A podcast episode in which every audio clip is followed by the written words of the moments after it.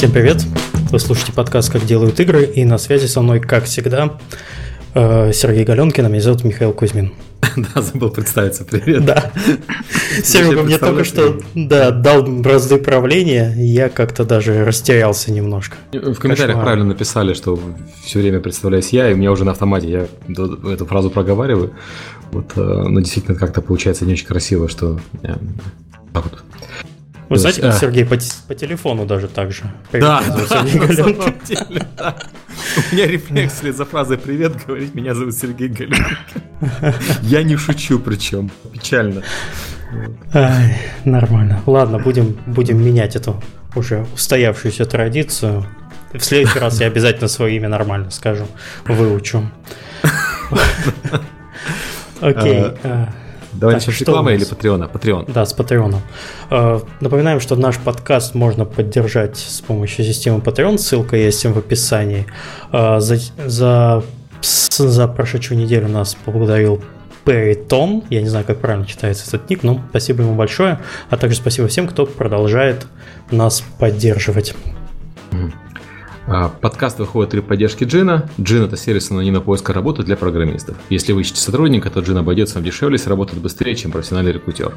Если же ты ищешь работу, то после размещения резюме в Джин тебе будут писать сами компании с предложениями, а ты сам выберешь, с кем связаться кому открыть свои личные данные. Джина можно найти по адресу gini.com или galenkin.com касая magic. Еще раз, gini.com или galenkin.com касая magic. Подкаст также выходит при, при поддержке компании PlayX. PlayX является создателем двух мобильных хитов Township и Fishdom. Распределенная команда PlayX состоит из 250 профессионалов. Компания предлагает удаленную работу более чем по 30 позициям, таким как менеджер проекта, директор филиала, продюсер, геймдизайнер, программист, аналитик и другие. Смотрите подробнее на job.playx.ru. Так, а про что мы сегодня будем с тобой, Серега, разговаривать? Ну, у нас есть одна маленькая компания, одна маленькая шведская компания, которая вышла на, на Patreon, на IPO. Э, И начала прессовать Серегу. Да, начала прессовать меня. Э, компания Paradox, э, издатели хороших очень игр, таких как Stellaris, Hearts of Iron, Европа Universalis, City Skylines, вообще вот очень дружелюбная открытая компания всю жизнь была. Э, прислали мне письмо, где попросили скрыть их, все их игры с, со Steam Spy. Я, естественно, скрыл. Я не обязан это делать. Э, они не грозили мне судом, и там ничего такого не было. Но я считаю, что если компания не хочет показывать свои данные, она имеет на это право. Другое дело, что мы сейчас говорим про компанию, которая, по сути, является такой инди-мечты. То есть это все-таки относительно небольшая компания с небольшим коллективом, которая сейчас Да, вышла... которая работает в своей нише, не очень да. популярная, я бы даже сказал. Да. А сейчас, получается, по итогам IPO и 5% от Tencent она оценивается в 350 миллионов долларов. И поэтому их э, продажи, не столько продажи, как их аудитории и все остальное, было бы полезно изучать для пользователей Steam Spy и для всех остальных разработчиков. Более того, я знаю, что у Paradox есть свой внутренний аналог Steam Spy, я там некоторыми советами в течение года помогал, а, я подозреваю, что они написали свой и решили задавить конкурента. Решили выключить. И это вот... Нет, Серега, кстати, такой вопрос. А у тебя, когда ты скрываешь игру, она просто в поиске не находится или да, написано, что это про данных игра? нету, я, я это данные вижу. А, если захочу посмотреть, я могу посмотреть данные. Слушай, если это так часто будет случаться, может быть, просто написать заглушку, что по требованию компании там игра а находится, все находится. Не, она так, так, и, так и есть, она выдается, что сообщение, что игры были исключены из поиска. А, все, ну тогда окей. Угу. окей. Ну, просто многие люди не видят это сообщение, особенно если это название какое-то там э, популярное и не проматывает до конца страницы. Угу. Если ты перейдешь напрямую на страничку игры, то там будет сообщение, что результаты скрыты э, по а, этой игре. Окей, все, я понял. Вот. Собственно, это и случилось с парадоксом. Напоминает, знаете, такая проблема в экономике, э, проблема общих экосистем и проблема э, бесплатно, бесплатных, э, ну, проблема зайцев, да? Это когда есть какое-то общественное благо, за которое люди платят, не обязательно деньгами, да, общественное благо, которым люди пользуются совместно. И, как, например, общественный транспорт. Все люди платят за общественный транспорт, и все пользуются общественным транспортом тем, что у них вот, есть замечательный общественный транспорт. И общественный транспорт обычно никого не проверяет на билет. То есть потенциально можно кататься бесплатно сколько захочешь. И, соответственно, возникают люди, которые начинают э, пользоваться бесплатно этими общественными благами, которые для них не предназначены. Э, так называемые зайцы. И когда у тебя один-два зайца, там процент зайцев небольшой, то они не мешают всем остальным, но при этом получается, что действуют нечестно. И вот то, что они действуют нечестно, может привести остальную популяцию, остальных людей э, к такому же поведению, потому что чувство справедливости, оно важнее вот э, всей этой математики. Люди посчитают, вот, вот он катается зайцем и не платит, почему я как лох катаюсь э, и плачу. И в итоге в таких системах без какого-то дополнительного контроля все выходит из равновесия. То есть в нашем случае дополнительный контроль это да, получается неравенство, неравенство получается. Да, и чувство несправедливости приводит к тому, что вот люди начинают заниматься тем же самым деструктивным поведением, как, собственно, зайцы. И вот парадокс в данном случае выступает в роли такого большого толстого зайца, который используется, пользуется системами аналитики, в том числе и Steam Spy, у них э, там э, продвинутый аккаунт с открытым доступом, которым я дал в свое время бесплатно черт знает когда, плюс своя система аналитики, но свои данные наружу в комьюнити не отдает. Я считаю, что это натуральное свинство, и которое на компанию Paradox вообще не очень похоже. Меня это расстраивает. Shame on you, Paradox. Угу. Ты, кстати, когда я заговорил про зайцев, я вспомнил свое студенческое время, когда я ездил на поезде, это пригородный поезд из маленького приморского городка в Калининград из Пионерска. Это примерно 40 километров. И, наверное, большинство жителей этого городка в основном работали в Калининграде. И утренний поезд на 7.50 был довольно переполненный, там было очень много зайцев. И вот э, люди, которые принципиально не платили за билет, они очень часто тренировались в перебежках, потому что контролер, который проходил э, от одного э, от одного от одной части поезда в другую, он как бы не мог же он не могли же контролеры появиться во всех вагонах одновременно, их там было два человека, вот, и они передвигались следующим образом. На каждой остановке зайцы перебегали, э, саживались с поезда, перебегали там, не знаю, сколько вагон, там метров 15, наверное, пару, пару вагонов. В общем, они были очень тренированы, и с утра такая пробежка замечательная. Вот. А какое отношение это имеет к разработке игр, я не знаю, но вспомнилось, спасибо. Как ни странно, очень прямое. Это примерно та ситуация, когда у тебя э, ну, компания, составляющая значительную долю оборота игр на PC, выступает зайцем. Зайцем бегает между вагонами. Да, да, и не делится данными. Ну, то есть, опять-таки, повторюсь, вопрос не в том, чтобы там кто-то платил или не платил, они не платят за пользование Steam своим. Вопрос в том, что они не делятся своими данными, и из-за этого страдают все остальные разработчики, в то время как они остальные, данные остальных разработчиков видят. Это вот э, нехорошо. В общем, повторю еще раз, shame on you, парадокс. Не надо так. Ну, может быть, это было, кстати, требование перед IPO, скрытие данных. Ну, они вышли на IPO раньше, чем скры, попросили скрыть данные. Mm. Они вышли на IPO, продали 5% Tencent, и потом пришли ко мне. И я не могу сказать, что это требование Tencent, потому что в других компаниях, где Tencent вошел, он такие требования не предъявляет. И Tencent mm-hmm. 5%, как бы. Ну, я, я все понимаю, но 95% перевешивают 5%. В следующий раз проси 5% от Tencent, и все, и все нормально. Уберу данные за 5% от 5% Tencent. Я думаю, ты можешь сразу же тогда купить себе маленький остров и ни о чем не беспокоиться. Ладно, давайте пойдем дальше. Про Overwatch 7 миллионов пользователей. Они выпустили на этой неделе пресс-релиз, в котором заявили, что на всех платформах без распределения в игру поиграли более 7 миллионов пользователей. А вот в скобочках у тебя написано 2 миллиона в Корее. Это а, ну, отдельные ну, данные? Это, или это, это включено? Это, или... это не их данные. Это не их данные. Они там специально уточнили потом в интервью, что 7 миллионов это не пользователи, это не 7 миллионов продаж, что у них значительная доля идет э, игроков из э, Китая и Кореи, где люди играют в клубах, то есть игру не покупают. И я не поленился mm-hmm. узнать циферки у них по Корее. Вот. Я просто я описал свои цифры, свои оценки у них по PC. Я написал, что там порядка uh-huh. от 2,9 до 3,3 миллионов э, продаж, именно продаж э, на PC. И пока что получается, что я угадал. Что если мы возьмем э, Корею, мы возьмем порядка там э, миллиона с лишним э, консолек и возьмем Китай, у нас как раз такие цифры, такие 7 миллионов и получится. Угу. Кстати, что, на самом деле... как ты эту цифру получил, потому что не все читают твой твиттер. Ага, как такие. я получил 2,9 и 3,3 миллиона? Угу. Очень просто. Прошлый раз э, ну, я в прошлый раз, на самом деле, цифру делал, э, делал подсчет, но я просто не публиковал ее. У меня в прошлый раз получилось 5 миллионов DAO, а у них получилось 9 миллионов за 3 дня. То есть примерно я угадал тоже. Я посмотрел, насколько упал, э, упала активность пользователей на Steam. То есть uh-huh. есть активность пользователей в самом Steam, то есть люди запускают Steam, и есть активность пользователей в играх. И эта активность обычно плюс-минус одинаковая. То есть у тебя есть, конечно, там сезонные колебания и все такое, но э, вот на этих выходных там особых причин для падения такой активности не было, кроме России, где начались школьные каникулы. И uh обычно вот этот выходной, он на самом деле там не так уж сильно падает, потому что это первый выходной школьных каникул. Так вот, когда была открытая бета э, Overwatch, было заметное падение по большинству игр, кроме Dota 2. Но этих людей не остановить нет. Ну, да, как бы да, в активности аудитории. А вот когда Overwatch вышел, было опять-таки заметное падение, не такое значительное, но опять-таки заметное падение по всем играм, включая Dota 2.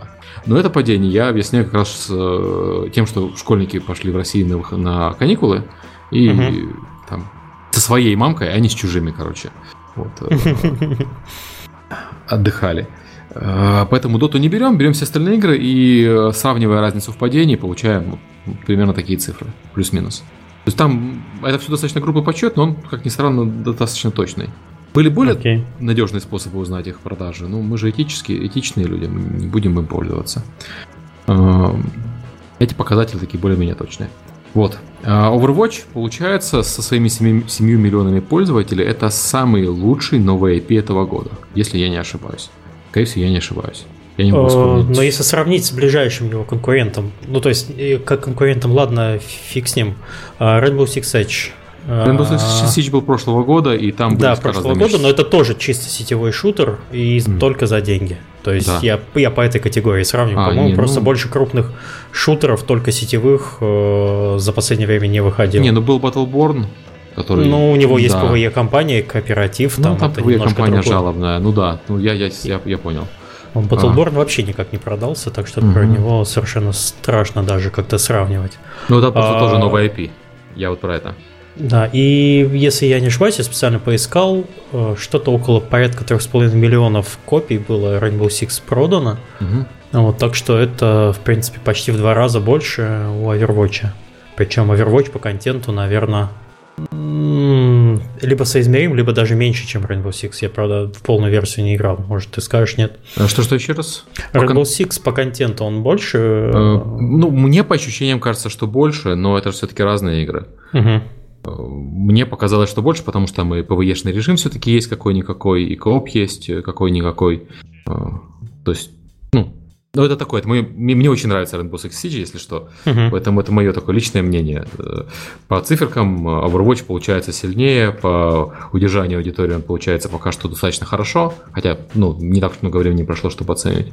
По Twitch он тоже, на самом деле, достаточно стабильно сидит, то есть он, конечно, упал после первого запуска заметно, ну, после первого дня, когда его отстримили все большие ребята, но с тех пор он так заметно не падает. Так, пологая да, Overwatch в, в пятерке, в десятке держится стабильно. Да, да, да, да. Это прямо удивительно. Ну, там приходит лирик, например, раз, плюс 40 тысяч человек на него угу. смотрят. Это, да, да. Это тоже хорошо. Ну, вот лирика, есть... фокус в том, что лирик приходит, 40 э, тысяч смотрит, лирик уходит, 40 тысяч тут же уходит. Лирика аудитория смотрит на лирика, а не на, не на игру. Ну, да, да, есть такое. Ну, вообще, повторюсь, Overwatch отличный, отличный результат, э, большой успех для Blizzard. И я очень надеюсь, что это, это же первая их оригинальная вселенная с 98 -го года. Э, с, угу. Как они StarCraft запустили. Я очень надеюсь, что теперь они выпустят следующую совершенно оригинальную игру раньше, чем через 20 лет. Ну, 18 лет прошло, да. Э, что скажу про себя, Overwatch, я не планировал ее покупать на старте, не делал предзаказа, но толпа народа у нас в Дискорде, которая, это, наверное, самый большой платный шутер, который у нас в нашем маленьком игровом комьюнити купили, и очень спокойно набирается на две команды полных. То есть это по 6 человек. Э, для нашего маленького комьюнити это, это довольно хорошие цифры. Вот, и меня, в принципе, дернули, и на второй или третий день после старта э, я сдался, купил игру, и вот с тех пор каждый вечер мы поигрываем, и, в принципе, очень довольны. Я, я думал, что я наиграюсь э, в ЗБТ, потом в ОБТ, но, видимо, я, наверное, уже очень сильно отдохнул, плюс как бы то, что прогресс не пропадает, меня очень сильно э, радует этот момент, и я каждый день с удовольствием провожу там 2-2,5 часа, заходит на отлично. То, что если вы еще не купили Overwatch, как Серега, э, возможно, стоит на него посмотреть. Если у вас есть друзья, то вообще замечательно. Если у вас нет друзей, приходите к нам в Discord, там ну, можно найти себе пати практически в любое время суток по Overwatch. Ну, знаешь, я вот Overwatch не купил, потому что я наигрался в бету. Угу. Я, я уважаю решение людей, которые решили играть в Overwatch, но, наверное, не мое. Вот. Но окей, игра хорошая, результат очень хороший, то есть многим людям она нравится. Даже порно И мне, кстати, очень, если уж там поговорить, мне очень нравится их маркетинг и виральность, которую игра приобрела. Это прямо очень хорошо. Play of the Game, фейковый Play of the Game, который, который раз, э, распространяется по сети со скоростью, ну, не знаю, с, просто с огромной скоростью народ Э, делает э, нарезки из известных фильмов, показывается вот Play of the Game за такого-то персонажа, и потом идут кадры, которые более-менее как-то смахивают мимасные кадры, которые смахивают на то, что обычно происходит от этого персонажа, заходит очень хорошо. Blizzard можно только не знаю, там в ноги поклониться за такие расставленные фишки в игре, которые можно просто э, виралить очень хорошо. Это, это прикольно. Да. А, Окей, Давай, э, что у нас дальше? Да. У нас дальше E3 на носу. А, да. На E3 у нас будет а, а, от Nintendo аж одна игра Зельда. Зельда. Довольно забавно. Они все перенесли. Поэтому основная драма будет, я так полагаю, что между PlayStation и Xbox. Ходят слухи, слухи ходят, что есть PlayStation 4 Neo и есть Xbox э, One Scorpio, и что эти две консоли будут анонсированы на E3. Вот э, слухов в интернете по этому поводу полно. Эм, я надеюсь, что мы вот обе консоли увидим уже скоро. И мы, кстати, мы обсуждали в прошлом году, в прошлом, в прошлом выпуске, по-моему. Я просто ожидаю, что через недельку уже буквально на них насмотримся. Серега, мы же соберемся, как обычно, в Дискорде посмотреть какие-нибудь презентации? Да, там? конечно, обязательно. Ну, естественно, мы не будем ждать Sony, который в 4 часа утра, по-моему, там 4 в 5. А, что? Наверное, Нет. да, наверное, не стоит. Наверное, Нет, лучше но э, такие знаковые, как-нибудь вечером посидеть, потрындеть можно. Может быть, даже трансляцию организуем. Угу. Послушайте, посмотрите вместе с нами. Или приходите опять же к нам в тот же Дискорд. Мы там обычно теплой душевной компании смотрим такие ивенты. Я вот думаю, может вот. быть, у нас здесь кто-то будет смотреть это публично, да я схожу куда-то до кафе.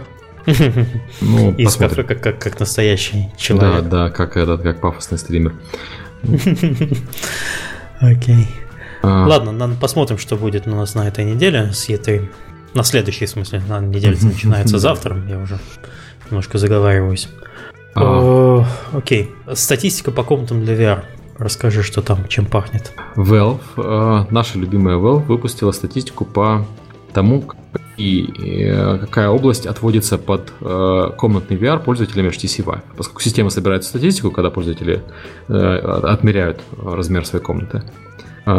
Они, собственно, эту статистику опубликовали, чтобы разработчики понимали, под что надо разрабатывать. Так вот, э, всего 18,5% пользователей отводят область э, размером метр на метр. Ну, то есть, по сути, область, где можно поворачиваться, но нигде нельзя ходить. Ну, то есть а, стоять на месте. Да, стоять на месте, ну, поворачиваться.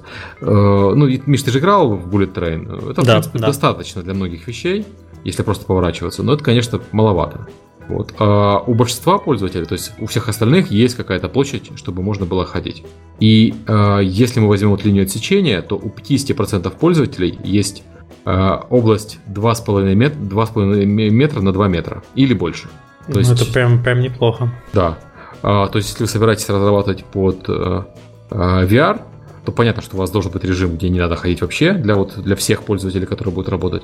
Но если вы э, будете рассчитывать на размер комнаты где-то 2 на 2 метра, ну, 2 на 2,5 метра на, на размер области, то, в принципе, большая часть пользователей сможет играть э, ваш э, VR. Слушай, а ты не думаешь, что это пока еще такая кривая ухмылка статистики, потому что пока что VR купили себе довольно обеспеченные люди, за такую цену и энтузиасты, у которых было все подготовлено. И потом, когда VR пойдет в массы, эта статистика пойдет по бороде по полной. Э, возможно, абсолютно согласен, вполне реально э, такая история. Это э, будет интересно смотреть динамики. Сам Valve говорит, что они смотрят в динамике, ничего не поменялось, но как бы пока HTC Vive невозможно купить, то есть я вот сегодня uh-huh. спросил, а можно его купить? Сказали, да, ты идешь на интернет, заказываешь, и потом, если повезет, тебе его отправят там в течение, ну, мне почему сказали даже, что сейчас его даже отправляют в течение 4 дней. Но то, что что-то можно купить в интернете, не значит, что его можно купить. Я хочу пойти в магазин, купить его, поставить сейчас. Я не хочу покупать что-то в интернете. Все, все можно купить, ну, я уже расслабился в Германии, здесь все можно купить в магазине. Вот. Эм, необходимо заказывать по интернету какое-то устройство и ждать, что, что когда-нибудь, может быть, мне его пришлют, это нетривиальная э, механика. Для обычного пользователя, не, не совсем энтузиаста, э, нужно иметь такой вариант. Но про комнату ты прав. Вот я себе все-таки наколедовал. наверное, будет комната, которая... Ну вот видишь, даже ты как бы специально уже об этом подумал, Да, да, я без шуток, я когда искал э, квартиру, я искал, чтобы была вот э, хотя бы маленькая какая-нибудь комнатка, чтобы можно было ее сделать своим кабинетом и заодно комнаты под VR. Ну да, это полезно. А, вот. А, Еще я хотел объяснить, почему мы перенесли подкаст на четверг, и почему мы такие да, очень да. усталые, что вот ты... Это Серега усталый, я устал посмотреть по-другому. Что вот э, я вижу даже в чате люди спрашивают, а почему же подкаст перенесли. У нас на этой неделе было мероприятие в Берлине для прессы и игроков э, в Парагон. То есть э, пресса была первый день, игроки, ну игроки это имеется в виду члены комьюнити и инфлюенсеры, они были второй день. И у меня это мероприятие выбило на всю неделю, учитывая, что мне на эту же неделю приехали дети сдавать экзамены вступительные в школу. Вот это было прям очень хардкор сразу все это, все это вместе жонглировать. И просто я не мог сделать подкаст еще в четверг, потому что в четверг э, мы настраивались э, там 20 компьютеров и 10 девкитов э, консольных из Америки прямо везли сюда, там несколько палет. И все, все себе второй дивгам устроил. Ну, как бы на дивгаме все было сильно проще. Там всего был, один компьютер. Да, один компьютер. Вот, а, а здесь гораздо сложнее. Вот, и оно все по сети должно было работать и стабильно. Ну, вроде получилось хорошо, пресса довольна, накладок больших, накладок больших не было. Те, что были, были не по нашей вине, там Аэрофлот один рейс отменил, кому визу не дали. Но в целом так, я очень доволен. Я думаю, что 14 числа, когда снимется эмбарго, пойдут материалы. У нас в игре достаточно интересные изменения. Думаю, пользователям понравится. Текущим игрокам и будущим. А что было на самом ивенте, кроме капкейков? Я видел фотографию капкейков и пару Q&A. А, собственно, играющих людей я не видел. А потому что нельзя снимать экран. Там а, новая ну, версия была э, с изменениями в игре. То есть там как? Там показывали, э, рассказывали про то, э, куда движется игра, показывали несколько важных изменений в игре. И когда я говорю важных, я говорю, ну, значит, не, не, не там мы потянули 20% урона Груксу, вот, а мы не потянули 20% урона Груксу, это так, для примера, а вот радикальные изменения. И рассказывали про э, изменения, и эту версию уже можно было попробовать, это изменение первой стадии, и рассказывали про изменения, которые будут на второй стадии, которые пока попробовать было нельзя. Ну и там и немножко про планы на дальнейшие изменения и на все остальное. То есть, э, что примечательно, вот, э, собственно, что мне сильно нравится в Epic, э, это то, что команда не боится менять игру радикально. То есть не просто там коэффициентами играться, это вот люди жалуются на это, давайте мы чуть-чуть здесь потянем, читать потянем, а менять вот прям, прям очень, очень сильно. Ну вот же пока такой почти ЗБТ. Ну у нас да, у нас Только, Early Access. Я, я не знаю, кстати, да, Early Access, да. Да, у нас Early Access это по сути, да, закрытая бета, закрытая альфа. Ну, по состоянию это скорее альфа, чем бета, если честно. Э, со всеми вытекающими э, последствиями. Но она же растет, и mm-hmm. у нас и э, дневная аудитория растет, и недельная, и месячная, все, все вот, как бы ключевые показатели, PCC, все остальное, все растет, несмотря на то, что игра в закрытом доступе. Соответственно, ответственность в связи с этим всем, она тоже растет. Mm-hmm. Когда выйдем в открытую бету, будет же еще, еще страшнее. А, кстати, когда она? Обещали же с лета. А, летом, в конце лета, дату вот э, как раз э, А я что-то думал в июне. А? Не, не, не, не, нет. Нет, это, когда мы говорим лето, все думают, это июнь, а Слушай, ну ты как бы ну, это как, как, как в Blizzard. Они за полтора года говорят, мы выпустим игру, то есть, например, конкретно сейчас обновление Легион, да, будет выходить. Мы выпустим его летом. Знаешь, какая дата стоит? 30 августа. Ну. Не обманули. Я думаю, у вас будет 31 августа или что-то. Я тебе даю бесплатную идею. Это разработка игр. Почему? То, что вы сказали сезон, уже хорошо. Обычно люди говорят год и то промахиваются. Ну или вон Blizzard тоже. Ну хотя подожди, мы еще, не, мы еще не попали, я не буду так загадывать. Они в Overwatch обещали рэнкет э, игры ввести в, в июне. Э, но не сказали в каком году, так что пока все честно. Ждем, ждем в следующем. Тебя спрашивают, сильно ли ругалась Эллен. Очень сильно ругалась Эллен. Прямо прям сильно-сильно. Это ее работа. Эллен, это у нас... Вот главная по ругани? Она у нас э, главная по ивентам. Э, такая, как это сказать, забавная такая азиатская барышня, там, старшего возраста, и она, когда налетает на кого-то, вот, чем-то она недовольна, там, недовольна тем, едой недовольна, недовольна тем, что ключ не такого э, не вовремя поднесли и так далее. Она ругается прям сразу, она не начинает вот, как знаешь, она не похожа на типичного американца, который сначала пытается вежливо, а только потом переходит на, на ругань. Она начинает сразу. Я не знаю, это китайская культура или вот э, особенности профессии, но это очень выглядит забавно со стороны. Но главное, что это работает. Ну, это так, знаешь, такое ощущение, что как бы она на самом деле вот из России вот, просто успешно притворяется, что она на самом деле э, американская китаянка. Вот. А пишут, что она с Гавайев, она не китайка. Нет, она э, жила на Гавайях, все знают про нас. Она жила на Гавайях, но на самом деле она из, она из Китая. подготовленные люди у да, нас Да, сразу видно, да, аудитория пришла. Нет, она на самом деле, семья у нее из Китая, то есть она, э, происхождение у нее из Китая. Ну да, она жила на Гавайях, потому что, конечно, на Гавайи достаточно много людей из Китая живет. Как перевалочная база. Ну, вообще вы, конечно, хорошо позвали на пресс-эвент, но, но игру показывать нельзя. Нет, игру показывать нельзя. нельзя вот в Твиттере у меня, там по пользователю mm. Вообще, да, мы, мы им тоже запретили э, снимать с экрана. Ну, там D-версия была. Понимаешь, D-версия, в которой там видны, например, некоторые вещи, которые в реальной игре не видны. На экране там, например, полоски, uh-huh. это ну, эти э, пути движения камер для observer мода, потому что их сейчас пилят и специально сделали, чтобы было видно в dev-версии. Мы честную uh-huh. dev-версию показали, это не какой-то там специальный билд, собранный под выставку. То есть специальный билд, собранный под выставку, у нас, у нас компания маленькая, и э, нет возможности сидеть полгода пилить специальный билд. Ну, короче, мы не Ubisoft, мы не можем так вот э, под выставку напилить, а потом взять отдельную версию. Mm, Поэтому это okay. был такой честный вариант. Ну, в общем, все, все довольны, все закончилось хорошо. О, ну, аудитория довольна, э, те, кто были. А да, про поводу капкейков я забыл сказать. Это были не наши капкейки. Это был один из э, модераторов форума Reddit. Он приехал на ивент и принес капкейков. Во как, с пирожками приехал. Да, да, то есть если вас приглашают на будущее, если вас приглашают на пресс-эвент, приезжайте с капкейками, это очень радует. Ну, на самом деле безум, безумно очень обрадовало вообще, то есть ты, ты как бы, ты пригласил людей, они к тебе пришли с капкейками, так. Вот. С кусочком торта для тети Песи. Как в старом анекдоте. Ладно, давай закругляться. Мы уже полчаса по новостям. Что-то сегодня много. У нас гости заскучали, заснули. Давай их представим, они тоже представятся.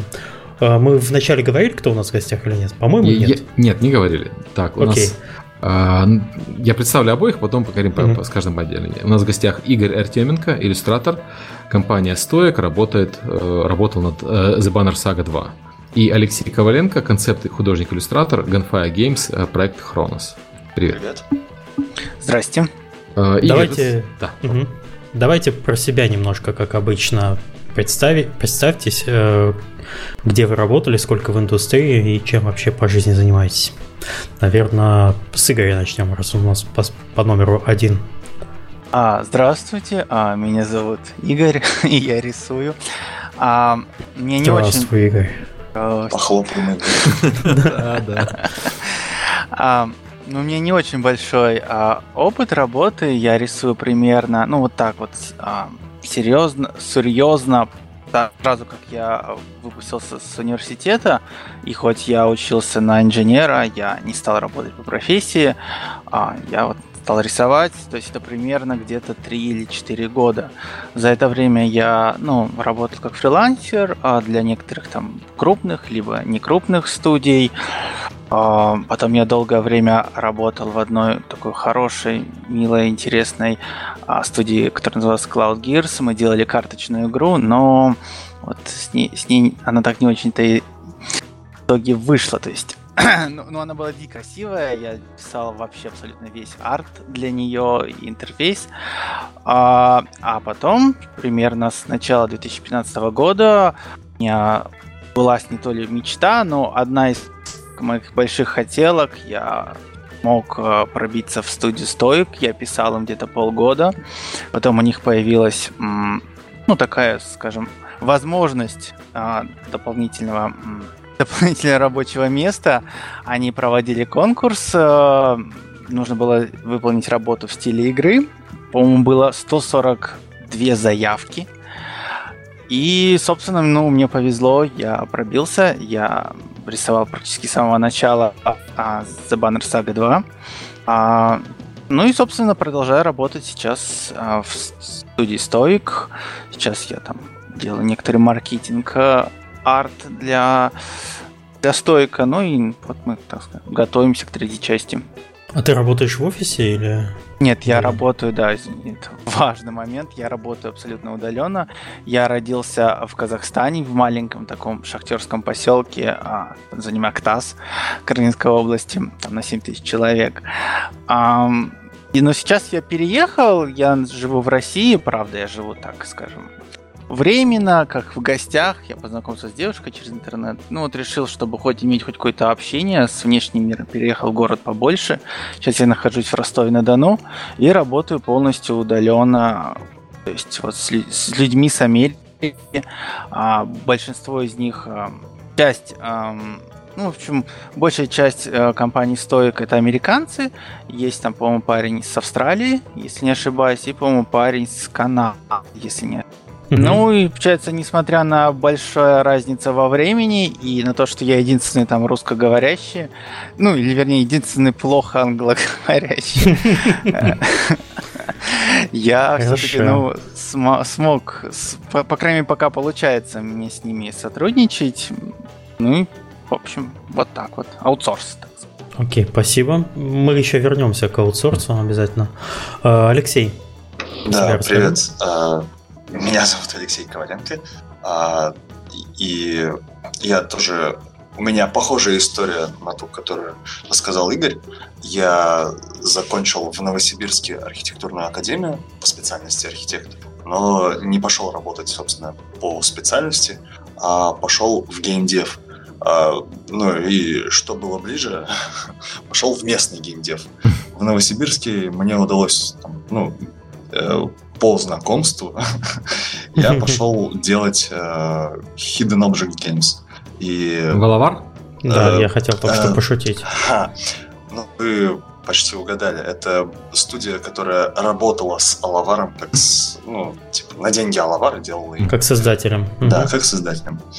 А, Во, кстати, пока далеко от Новосибирска не убежали, на самом деле, Серега, почему-то и я пошутили, потому что для нас как бы Новосибирск это далековато, и все, что мы знаем, что там, во-первых, первое, это очень хорошее образование, очень много университетов по техническим специальностям, по, ну, те, которые востребованы в геймдеве, там, программирование и так далее, и мне всегда казалось, что там есть только лавар. Ну, то есть до нас доходило ну, такое. Там был еще Орловский, но он потом уехал в Москву. Ну, да, да, да. да. А, вот, ну, расскажи немножко про окружение. Вот ты начал, что вот маленькая студия, которая работала с Соловаром, а еще кто-нибудь там есть живой? А, там, там есть я, я не знаю, как там сейчас, но там... А, ну там есть Game Insight. Они собрали okay. там остатки тех, кто помер, ну, это действительно так. Там чтобы захоронить нормально, они, они, сделали студии. А, короче, а, извините. А, так, сейчас я попытаюсь вспомнить. Там был Friday Games, который был вот э, напрямую с Лаваром связан. Это была их э, как-то домашняя студия. Если я не путаю, если Friday Games не в Томске. Elephant Games тогда был и несколько еще подобных контор. В одной из них я работал после, ну, то есть я год проработал в одной конторе, которая делала хоги, и полгода в другой. Uh-huh. Я, я не знаю, первая, по-моему, до сих пор жива, а вот вторая развалилась, и часть сотрудников пошла в GameInsight. То есть, ну, там довольно, довольно печально все. То есть, там есть несколько совсем-совсем инди, там, из двух человек, которые делают на айфоны. И вот такие студии, как, как в которой я работал, и Game Insight.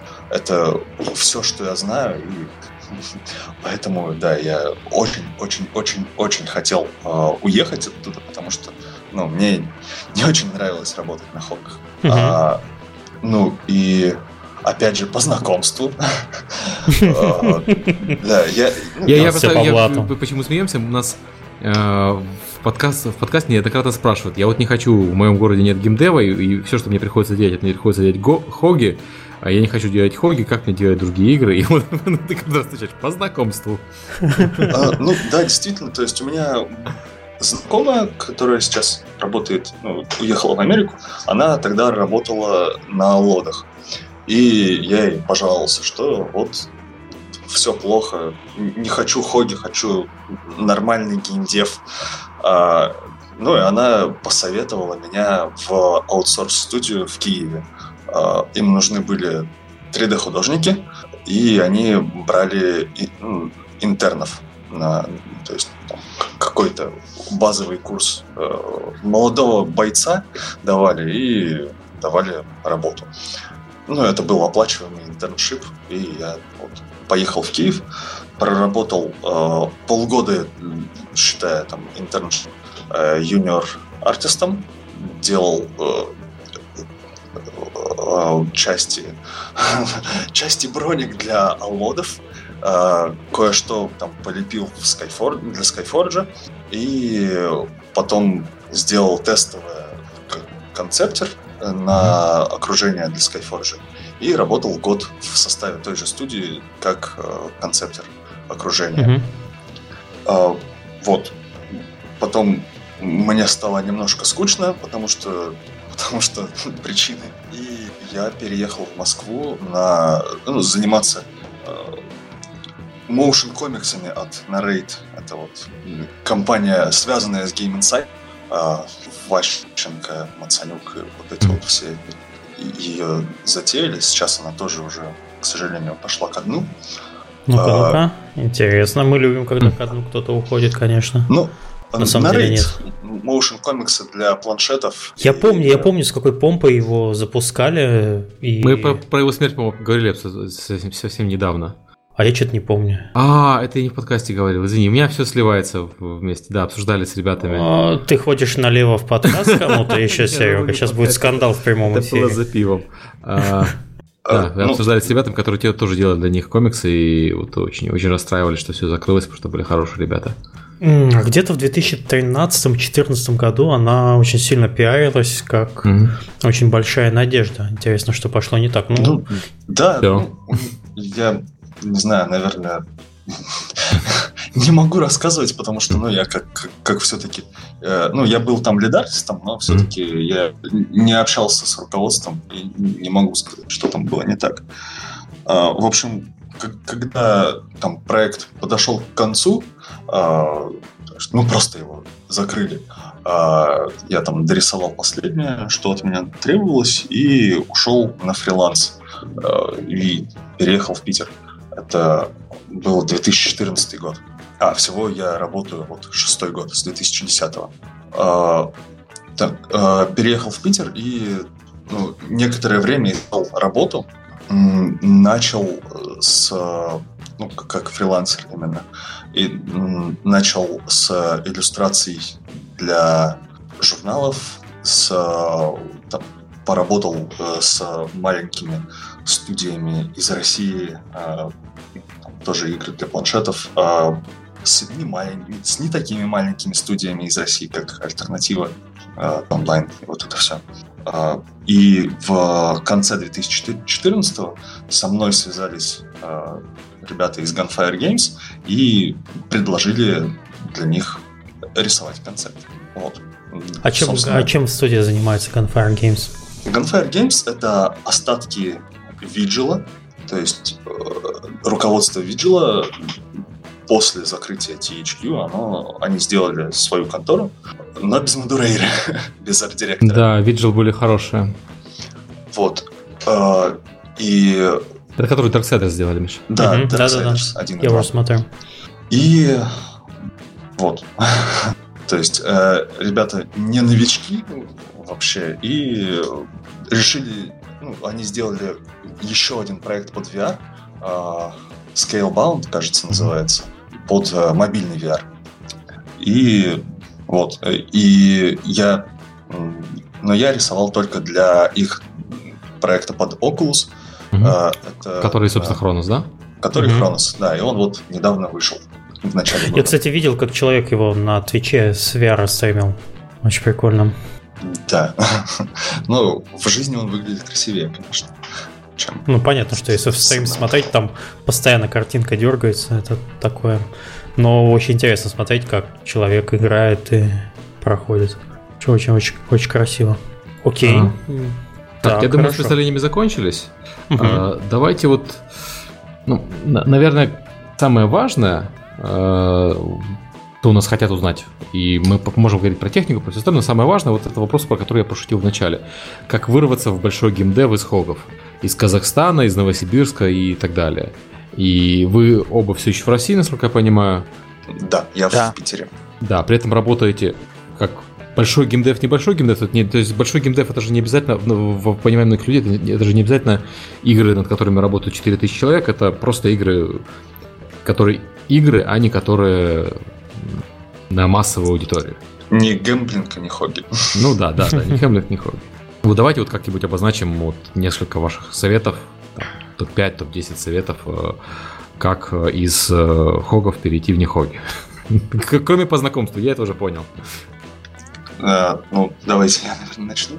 А, а, ну, во-первых, стоит все-таки выкладывать свои работы везде и ну, рисовать и пытаться как-то расширить свою аудиторию, чтобы э, если тебя не знакомый художник посоветует, ну потому что это не сработает, если ты плохо рисуешь, а, но и там, чтобы арт-директор там, тебя заметил.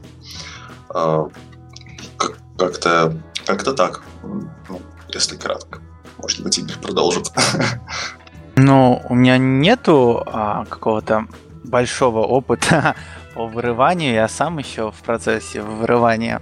Но если судить по моим знакомым и коллегам, то в принципе ну, сейчас в там, 2016 в 21 веке, в принципе, сложно представить каких-то а, неизвестных гениев, которые действительно круто рисуют, но при этом ну, не нашли себя нигде, кроме Hidden Object Game. И наоборот, сложно представить какую-то бездарность, который по блату пролез, а, не знаю, в Naughty Dog. То есть, в принципе, это можно представить, но, скорее всего, он занимается чем-то, чем ну, не очень интересно гордиться. А, в принципе, сложилось впечатление, я думаю, это правильное, что в принципе, все прямо пропорционально твоему скиллу. Чем лучше ты рисуешь, чем более богато твое портфолио, тем, собственно, больше шансов у тебя куда-то устроиться, и студия будет хорошей. Ну и, в принципе, несколько лет работы в хорошей студии, возможно, ну, даст тебе возможность в итоге перейти куда-то в очень хорошую студию. В принципе, для этого нужно в принципе, наверное, сразу определиться с тем направлением, в котором ты хочешь работать, потому что а, игры бывают разные, с разной стилистикой, разные требования. Если говорить про AAA проекты, то там, как правило, ну, требуется ну, реалистичная графика, графон, там какой-то Uncharted.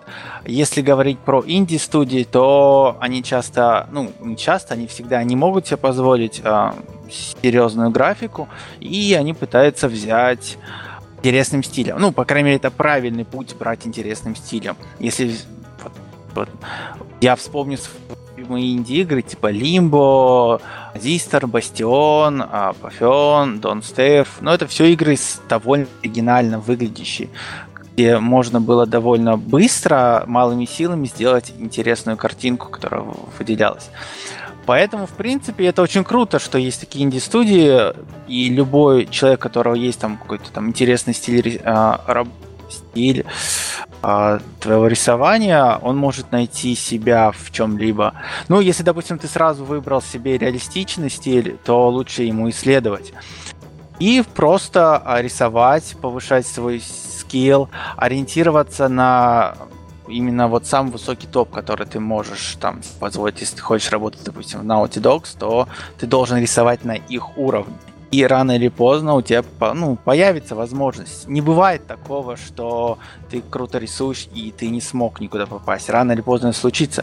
Для этого ты, наверное, должен выкладываться, чтобы тебя видели люди. А, ну, достаточно каких-нибудь сайтов типа ArtStation, вот типа такого, там, Behance, DeviantArt даже. Либо просто следить, и когда в крупных студиях, либо не в тех студиях, что вам интересны, появится появится вакансия, просто вы должны слать туда портфолио, причем ваше портфолио должно как идеально вписываться в их стилистику.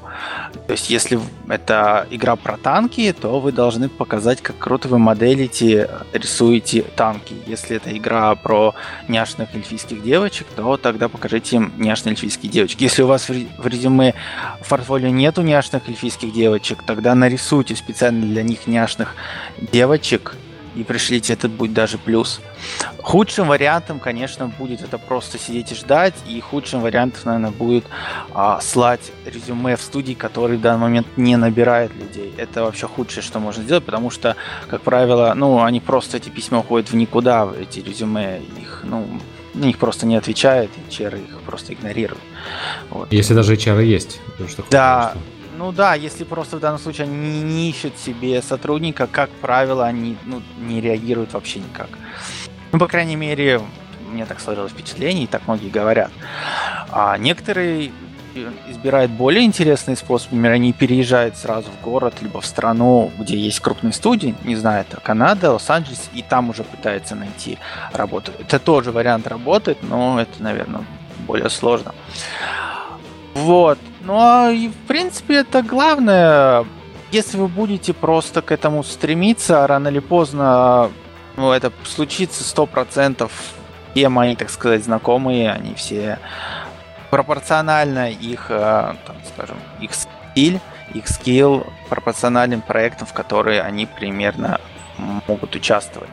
В любом случае, даже если а, вы там живете где угодно, ну, даже если это студия какая-то крупная, которая в данный момент не ищет себе сотрудника, вы все равно можете по поучаствовать в, в их проекте. Допустим, а, многие, ну не многие, но большинство современных студий, они не могут себе позволить держать при себе очень большой штат художников, потому что они не требуются постоянно, ну вот, mm-hmm. на протяжении всего проекта.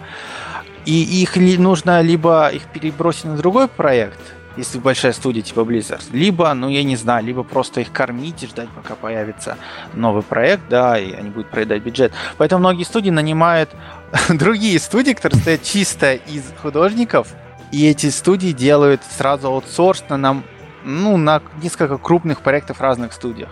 Например, если говорить про Россию, то на ум приходит а, графит, а, либо в Питере есть на Спирософт. Спирософт, да, mm-hmm. вот Спирософт. Я думал, я думал, ты Сайбер, Сайбер имеешь в виду. Ну. Да, да, да, я почему-то хотел на П сказать. Да, Спирософт, вот они, допустим, для, по-моему, BioWare очень много делают.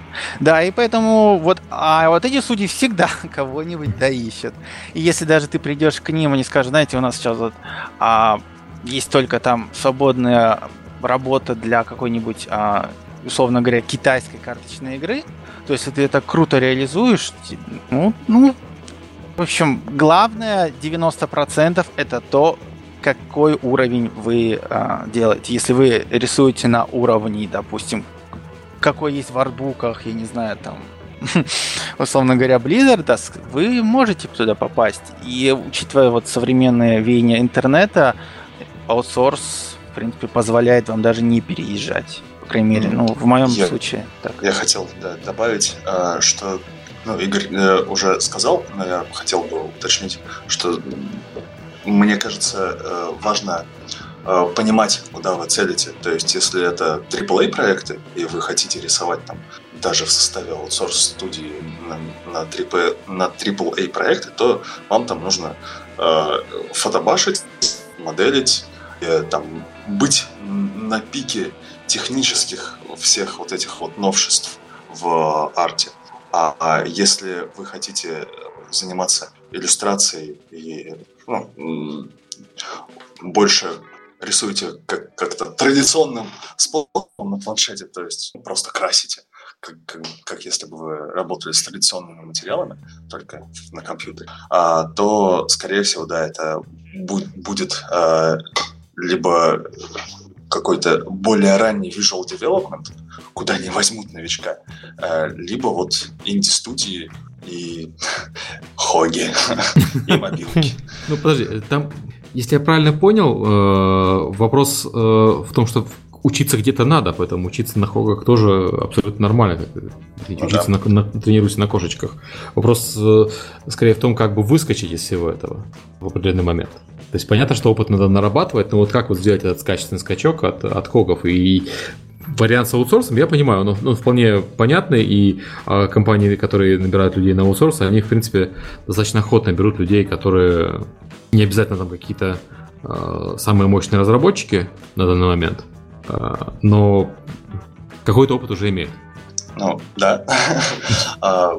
Как сделать этот скачок? Ну, вот это вот все вместе, это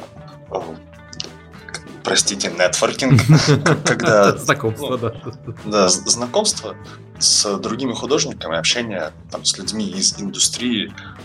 Там, если у вас маленький город или город с, малень... с маленьким количеством людей в индустрии, Новосибирск другой город в Сибири, а, то ну, общаться по интернету, ездить на ивенты, вот, например, как э, недавно был артиллерия в Питере.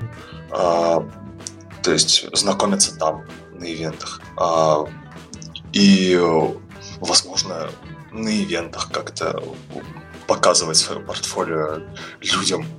А, и, ну, да, рассылать резюме и искать. То есть э, это, мне кажется, есть ну, большая, э, большой процент как бы, удачи в том, чтобы именно перейти из, э, ну, вот, сделать этот качественный скачок. Понятно. Давайте пойдем дальше. Вот ты, ты вкратце упомянул момент э, про то, чем отличается AAA от Индии. Можешь как-то эту тему развить? Именно с точки зрения арта, естественно. Так, э, это было в вопросах у Игоря. Да, да, извиняюсь. А, да, но я могу со своей колокольни это сказать. То есть, э, ну, в основном, да, это просто э, инди э, рассчитывают, инди-разработчики рассчитывают там, на более быстрый цикл производства, и то есть они, скорее всего, не будут делать там какую-то господи, слово из головы вылетело. В общем, кине... не, не гонятся за кинематографичностью и фотореализмом ну, за кинематогра... кинематографичностью гонятся, но не за фотореализм. И то есть это что-то более яркое, стилизованное и простое. А, ну, это, например, господи, Firewatch, какая mm-hmm. вот инди была про лесника. А, сколько у них? 12 человек было в команде, и вот. То есть э, рассчитано на небольшое количество людей. Обычно это все. Это у них на самом деле там, несмотря на то, что там Unity все такое, у них вполне серьезный пайплайн, и э, студия еще использует фрилансеров. Но да, я вот согласен, Firewatch, наверное, идеальный пример.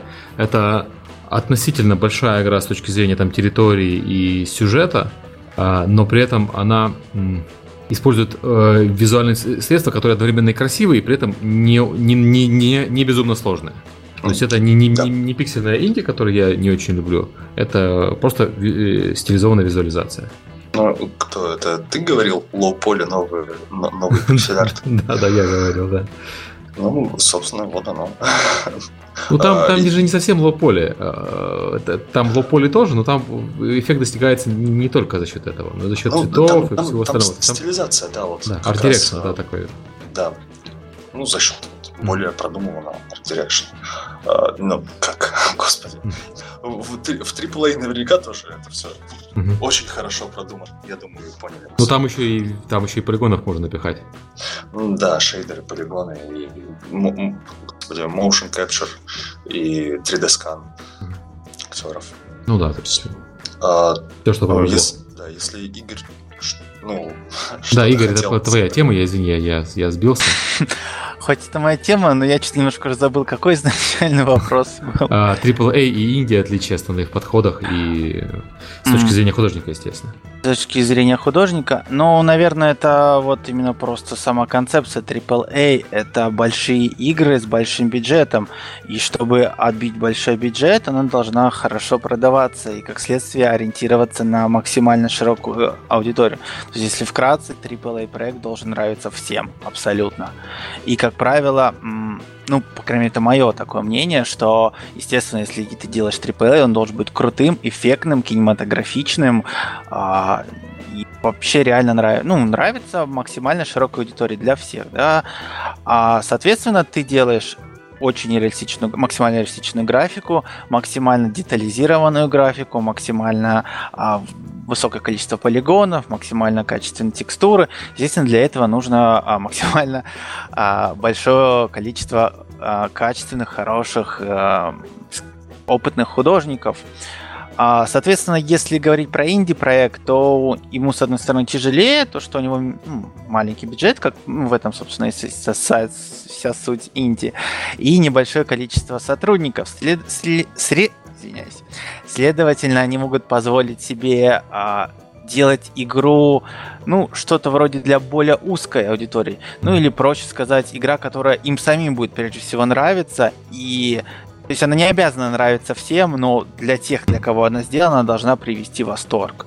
Ну и вот для меня лично идеальные примеры инди, ну, можно сказать, допустим, игры от, ну, если не говорить про стоик, Super Game Games. Вот, если не ошибаюсь, там 12 человек. И у них, кстати, на сайте написано, мы ни при кого к себе пока не принимаем. Я мечтал туда написать, но я даже не пытался особо. А, вот, и, соответственно, отличие а, вот подхода в том, что, ну, от тебя, как правило, больше требуется. Нет такой серьезной специализации, как в AAA проектах. То есть есть, допустим, в AAA художник по персонажам, художник по landscape, концепт художники, художники, которые моделят одно, другое, пятое, десятое, шейдерами. А в инди-играх художников мало, их, как правило, один, либо чуть больше одного. И даже если они нанимают фрилансеров, основную работу делает, ну, совсем небольшое количество. И они должны уметь делать все, но при этом, опять-таки, а, нету, допустим, как правило, в принципе нет такой профессии, как концепт художника, который делает только концепт, а реальную графику уже реализует другой человек. Нет, ты реализуешь все. Если даже делаешь концепт, ты делаешь его для себя любимого, а потом, собственно, сам же и все переделываешь. А, ну и, соответственно, вот и все. Ну и тут, в принципе, отчасти во, во многом нет такого мнения, что художникам в инди-проектов даже, даже зачастую больше требования больше шанс показать свое мастерство, потому что ты, ну, допустим, вот вы говорили о low poly, Firewatch, действительно, там low poly, ну, сделать крутую модельку с большим количеством полигонов, это, ну, проще, чем сделать мало низкополигональную модель, но при этом стильную и красивую. Это вот реально уже высокий стиль, высокий скилл, высокое мастерство. Ну вот мне всегда, допустим, нравилось тот же самый, а, когда вышел World of Warcraft, там гра- графика была, ну, не самая топовая даже по сравнению с другими а, такими онлайновскими проектами, но она была всегда очень стильная. Они выходили, на, выезжали на дизайне. Ну и, собственно, вот, собственно, и это действительно круто, что, либо тяжело, что в Индии художники должны да, пытаться выехать не только за счет детализ... ну, высокого качества арта, потому что это сложно, ты не можешь себе позволить долго работать. Тебя мало, тебе все таки но ты должен попытаться вы... выехать за счет чего-то другого, допустим. Вот э, вопрос же про Art Direction и про то, что за счет чего-то другого, э, он же все-таки в AAA тоже есть. То есть нельзя чисто на него полагаться, как мне кажется. Ну, совершенно верно, да. Но все равно, если мы скажем, допустим, инди-игры могут быть совершенно разными в плане стилистики. Если AAA проект, ну, блин, Ведьмак, а, Uncharted или, я не знаю, Division, ну, это реалистичная графика, в принципе. Общий принцип подхода один и тот же. То есть это не лимба. Угу. Совсем иначе все. Ну, в принципе, да, вот э, даже AAA, которых стилизованная графика, вроде Mirror's Edge, она все равно стилизованно реалистичная, или там Battlefield 1. Ну, да, я думаю, все-таки... Sorry, в чате упоминали Dishonored и Bioshock, то есть это mm-hmm. тоже ну, туда же. Да, стилизованно реалистичная. Да. Ну, я бы не сказал, что у Dishonored либо у Bioshock, ну, совсем стилизовано. Да, там есть стилизация, допустим, там несколько а, а, пропорции человека несколько, так сказать, изменены, э, либо определенная, да, стилистика есть. Но все равно а, если сравнить Mirror's Edge и Battlefield, это все равно игры, ну, с разным все-таки бюджетом. И когда, допустим, ты вкладываешь там 500 миллионов долларов в какой-нибудь Destiny, то твоя игра ну, должна быть максимально вот, на аудиторию. Мне кажется, Bioshock и люди, которые его делали, они себе позволяли, ну, имели смелость немного экспериментировать.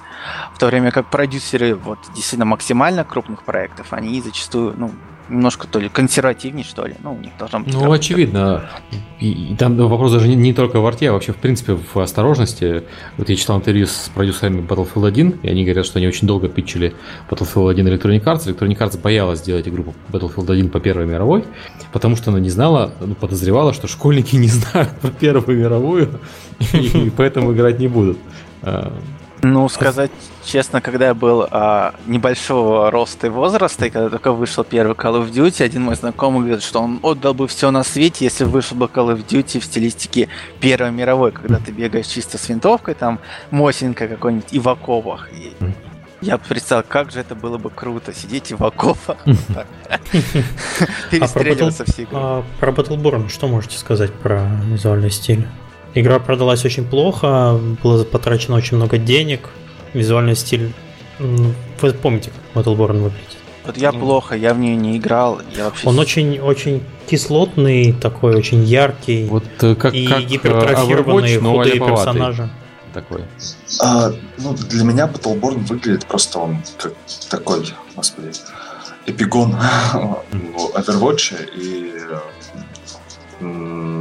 Team Fortress, э, какие там еще были проекты. А, вот э, просто все, все эти мобы от третьего лица, они как-то слились в одну кучу, и только Overwatch э, вспоминается, ну и Team Fortress 2. То есть, угу. а, ну, мне кажется, что... Overwatch не моба. Overwatch шутер. Хорошо, это шутер командный.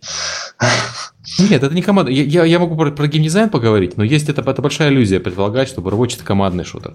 А Overwatch командный шутер только если ты играешь с людьми в одной команде, с войсом и так далее. Иначе это и то это не очень командная игра. Это игра, в которой ты вместе с э, другими игроками выполняешь какую-то в целом общую задачу. тележку. Да, но это не командная игра. Командная игра это Rainbow Six или Counter-Strike или Dota, где... Да, где каждое азы... движение да. синхронизируется. Да, где вы действуете командой. А в, а в Overwatch ты стреляешь в своего врага, а я стреляю в своего врага. И мы вроде как вместе делаем одну работу, и это весело. Но это не командная игра. Ну, как бы она просто сетевая с другими людьми. Такой. Что тоже неплохо, Нет, я... на самом деле, да. Серега, нас опять понесло, я немножко да. другое спрашивал. То есть проект провалился, да. вы сейчас обсуждали э, моменты вот именно графики э, в AAA проектах, потому что ну, Battleborn AAA проект, и виновата ли как-нибудь стилистические составляющие именно в провале? Художников ну, винить нельзя. А, художники никогда... Окей, это тоже позиция. Арт-директора и продюсера. Ну, продюсера, скорее Продюсера, я думаю, да. Окей. Э, да, я просто предполагаю... Художники что... белые и пушистые, я понял. Да. Зарабатывают гораздо меньше, чем все остальные в команде, поэтому их винить нельзя. Я просто предполагаю, что там все-таки это было решение продюсеров делать игру именно вот такой, э, с таким, с такой графикой, а не с какой-то другой. То есть, ну, можно же. То есть художников били там, понятно. Они плакали, но рисовали кислоту. Ив рассказывал, что э, Battleborn это вот э, когда Парагон начинался, что э, Парагон стал перед теми же абсолютно выборами, то есть сделал все выборы не так. Ну, то есть, а давайте сделаем больше шутера, меньше моба, а давайте сделаем э, мультяшную графику, и вот, вот все эти вещи. И он говорит, как бы так, так получилось смешно, что начали вроде как с одного и того же, то есть экшен моба, а пришли к совершенно разным вещам, потому что в каждой развилке, где был выбор, вы были, делали совершенно разные выборы. Вот, графика, как бы, ну, просто такое интересное замечание, как вот из одной общей концепции получаются совершенно разные продукты. А, ну да, я вспомнил, что за проект я еще пытался вспомнить э, с похожей стилистикой. Это Gigantic. Э, да, да. Free-to-play action моба. То есть, ну, я, я не знаю, ну, продюсеры, наверное, такие. Free-to-play action моба. Хм. Окей, давайте делать Team Fortress Fantasy. Все. Не, ну слушай, ты имеешь в виду гигантик? Гигантик я отдельно расскажу, по-моему, тоже я про, про его механику я в него играл. Там еще хуже, чем Battleborn. Там э, шутер, который притворяется мобой. То есть, как бы он вроде как моба с, э, с точками и, и прочими вещами, но при этом и смешные персонажи, все дела. Но при этом ты все равно сидишь в углу за кустом и стреляешь через э, дырку шириной в один пиксель в противников, которые на тебя наступают. Ну, это выигрышная стратегия у них из-за того, что неограниченный рейндж, то есть из-за того, что это все-таки шутер. Вот. И это убивает всю твою мобу. Потому что шутерная механика, основная вот механика, когда ты можешь через всю карту стрелять, она просто, она несовместима с моба-механиками. И Blizzard очень правильно поступил, когда, ну, когда они анонсировали Overwatch, предполагалось же, что они там тоже там мобы напихают. И, и многие люди говорят, что, о, да это же моба. Вот. И они отказались почти от всех моба-элементов, э, и правильно сделали, потому что шутерная механика с, с моба-механикой в чистом виде очень трудно совмещается. Ну, не знаю, по-моему, когда появился Overwatch, первый трейлер, все как-то решили, что это как Team Fortress, только с няшками. Не, ну у них же ульты есть, у них же вот это все. Ну, ну да, может быть. Ярко выраженные классы персонажей. Да, да, да, да. да. Ну, в общем, да, можно долго гадать, э, почему э, там, все остальные проекты ну, потонули или близко к тому. Но, наверное, часть часть ответственности все-таки на продюсерах, которые там решали про арт, про то, как будет выглядеть игра и как, как она себя позиционирует. То есть, ну, а что там уже с геймдизайном и так далее. Э, я, например, не играл ни в Gigantic, ни как там, Battleborn. Угу. Ну, понятно, но... что про геймплей, э, геймплей как бы тут, наверное, важнее, чем арт-стиль, но вот если говорить про арт-стиль, э, вот какие бы ваши э, замечания по, по тому же Battleborn или Гигантику были? Мне кажется, что Battleborn такой немножко угловатый. А Overwatch мультяшный, но он, он приятно мультяшный. Не, не знаю, как это объяснить правильно, а, я, ну, я не художник. Он, ну вот куда-то там больше в, в реализм чуть-чуть, там планочка сдвинута, вот совсем чуть-чуть, чтобы отличаться от всех остальных. Mm-hmm. И этого, видимо, не знаю, казалось достаточно, чтобы люди запомнили. А, да. Battleborn я просто пытаюсь вспомнить, как он выглядит, потому что я там смотрел какие-то ролики, но я не запомнил его совершенно. То есть он настолько бленд, что как-то... Ну, но даже... он, весь, он весь из острых углов состоит на скриншотах и на артах. То есть у всех обязательно какие-то острые элементы. Я думаю, что они ну, это да. делали намеренно, но оно выглядит немножко, знаешь, как будто это игра для PlayStation 2. Хотя понятно, что по уровню графики это не PlayStation 2 и близко. Но вот из этих углов кажется, что у них просто пикселов мало. Ну, полигонов мало. Хотя это опять-таки, повторюсь, это явно дизайнерское решение, потому что в других местах очевидно, что у них никто полигонов там особо не жалел. Окей, мы вроде немножко засели на этом вопросе, mm-hmm. слишком много. Давайте. Вот такая горячая тема Battleborn, почему провалился Battleborn, но мы же пытаемся спастись. Чтобы такого больше не делать. Что у нас там дальше? Про, ЦГ можно поговорить. Да, мы обсуждали в, в подкасте с, с художниками, да. Мы обсуждали в подкасте с художниками о том, что сейчас все пользуются ЦГ и э, вот ЦГ э, в ЦГ будущее. Я так понимаю, что поскольку Игорь работает больше в традиционном стиле, давай расскажи про то, как традиционный стиль все еще существует, если существует. Ну, традиционный стиль в, именно в геймдеве он фактически не существует, а если только речь идет не о иллюстрациях, обложках или каких-то а, таких, скажем, маркетинг-карт. И то, как правило, это относится к таким титанам, динозаврам индустрии, людей, которые начали рисовать, ну, допустим, лет 20 назад, возможно, 15, и тогда, собственно, планшетики и фотошоп не был в, в деле, тогда все рисовали акрилом, и некоторые люди, которые добились успехов, вот лет 15 назад они э, получили имя, и с тех пор ими продолжают работать на них, и они продолжают а, рисовать вот именно на акриле, на холстах, они потом это все фотографируются, ссылаются, и это уже, а, допустим, либо обложки, либо карты в Magic the Gathering, либо все такое. Ну, естественно, а, если ты работаешь уже в геймдеве и тебе там не 30 лет, а чуть меньше, то практически там 100% что тебе придется работать а, в именно CG.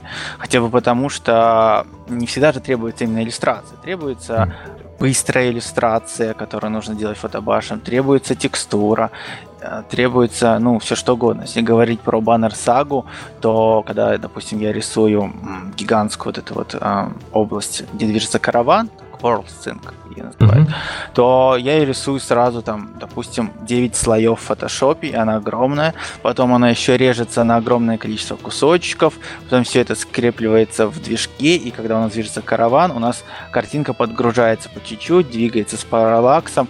Но, естественно, это в принципе нельзя добиться, если ты рисуешь на холсте, потому что это все должно иметь альфу, должно изменяться, ну, в общем, это очевидно, это невозможно сделать, если ты рисуешь традиционным способом. Но вот а, Алексей упомянул а, артиллерии фест в Санкт-Петербурге, который был вот буквально, ну, наверное, чуть меньше месяца назад. И один из художников, Джеспер, вот я вспомню его фамилию. Еспер Эйзинг. Вот, ну вот, Алексей помнит. Внимательнее слушал. А вот это, опять-таки, один из тех динозавров, он из Дании. Просто фанат. А, вот я, видимо, не настолько фаната. Он рисует уже очень давно, и он рисует исключительно в традиционном стиле. И, кстати, его там и спросили, мол, а что случается с вашими оригиналами, собственно, с холстами? Ну и он ответил, что изначально они просто складывались у него где-то, но его жена, мудрая женщина, сказала, мол, а что ты вот все это хранишь? Может, ты будешь это продавать? Может, может, ну, сказать, пусть они радуют кого-то в их гостиной. И, как он сказал, это, было, это был фантастически мудрый совет, потому что сейчас практически треть его доходов а, составляет продажа именно оригиналов. Его, собственно, у человека, который рисует в ЦГ, ну, у него этого, в принципе, нет. Никому твои PSD-шники не нужны. Вот. И, ну, он, правда, сказал, что это все, как правило, коллекционеры, фанаты, допустим, каких-то там фэнтези, эм, фэнтези-сеттинга. И, как он сказал, что все они США. Ну, вот, отправляешь туда по почте, либо если там живешь, так тоже по почте отправляешь. Как еще, как его называют? Как его зовут? Э, Еспер Эйзинг. Я могу в, в чат. Да, напиши лучше в чат. На ютубе в чатике закинь, пожалуйста. Из датских художников, я так понимаю, да? Да, Но он, он в ЦГ не рисует, он вместе со своим другом Эваном Эмдисоном, если не ошибаюсь, фамилия Эмодсон. Ладно, Ив, он... Иван Амундсен. С этим парнем. Да, так он, по-моему, с Норвегии. А, вот они вместе копировались, и э, вот э, Еспер начинал в традиционке, а тот дорисовывал за него, ну, дорисовывал его арт именно в ЦГ. Но формально он сказал, что он не рисует. Но он настолько быстро и круто рисует рукой, что, думаю, нет. Я посмотрел, стиль у него узнаваемый. Это ну, для Warcraft рисовал, для Magic у него такой вот классический, да, хороший фэнтези стиль. Да, практически классика. А, а, такой вопрос по поводу арта для VR. Так, Алексей вопрос скорее. Ну, да. да Спо- спойлер, спойлер. Почти ничем не отличается э, со стороны художника, э, концепт художника, э, создания концепта арта для VR-проекта. Но, mm-hmm. е- естественно, то есть э, все... Так как э, проект Кронос, он был довольно-таки инди, mm-hmm. и он это был маленький проект, э, он сделан за год. А, то там были ограничения ну, стилистические, то есть это э, сама игра довольно просто выглядит, и она довольно маленькая. Собственно, и стоило, ну, то есть не стоило, а приходилось учитывать то, что там мощностей современных компьютеров, ну, просто не хватит на какие-то э, супер красоты в VR. И так что она, ну, скорее постген такой э, уже по графике. А в концептах это не очень, ну, на концепты это не очень влияло. А, ну, единственное, что я там, когда начинал э, рисовать наброски окружения, я по привычке замахнулся на масштаб open world игры. Мне сказали, что нет, нам нужно что-то вот поближе, поменьше и камернее, как-то так. А. Окей, okay, ну правильно, я понимаю, что мы говорим сейчас про работу арт, про арт, а, и арт на самом деле действительно вряд ли должен сильно отличаться, это скорее вопрос к моделированию. Ну, моделинг там ну, просто ограничения по, по полигону. То есть по, по текстурному разрешению, наверное, тоже. Но это скорее, ну, и по количеству там, из-за особенностей геймплейных там же камера, грубо говоря, как в Resident Evil, а, которая там, фиксированная в углу комнаты, и в каждой комнате она в разных углах стоит.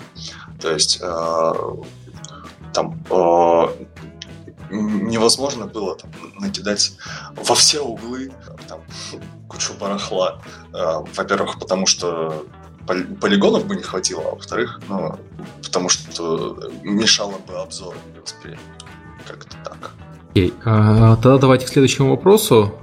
Я вот мы на нем зарубимся, и, ну, у вас опыт ограниченный, конечно, все-таки работать на фрилансе, но такой вопрос, работа, разница между работой в российской компании и в зарубежной, кроме языка, хотя язык, наверное, самая большая разница, правильно я понимаю?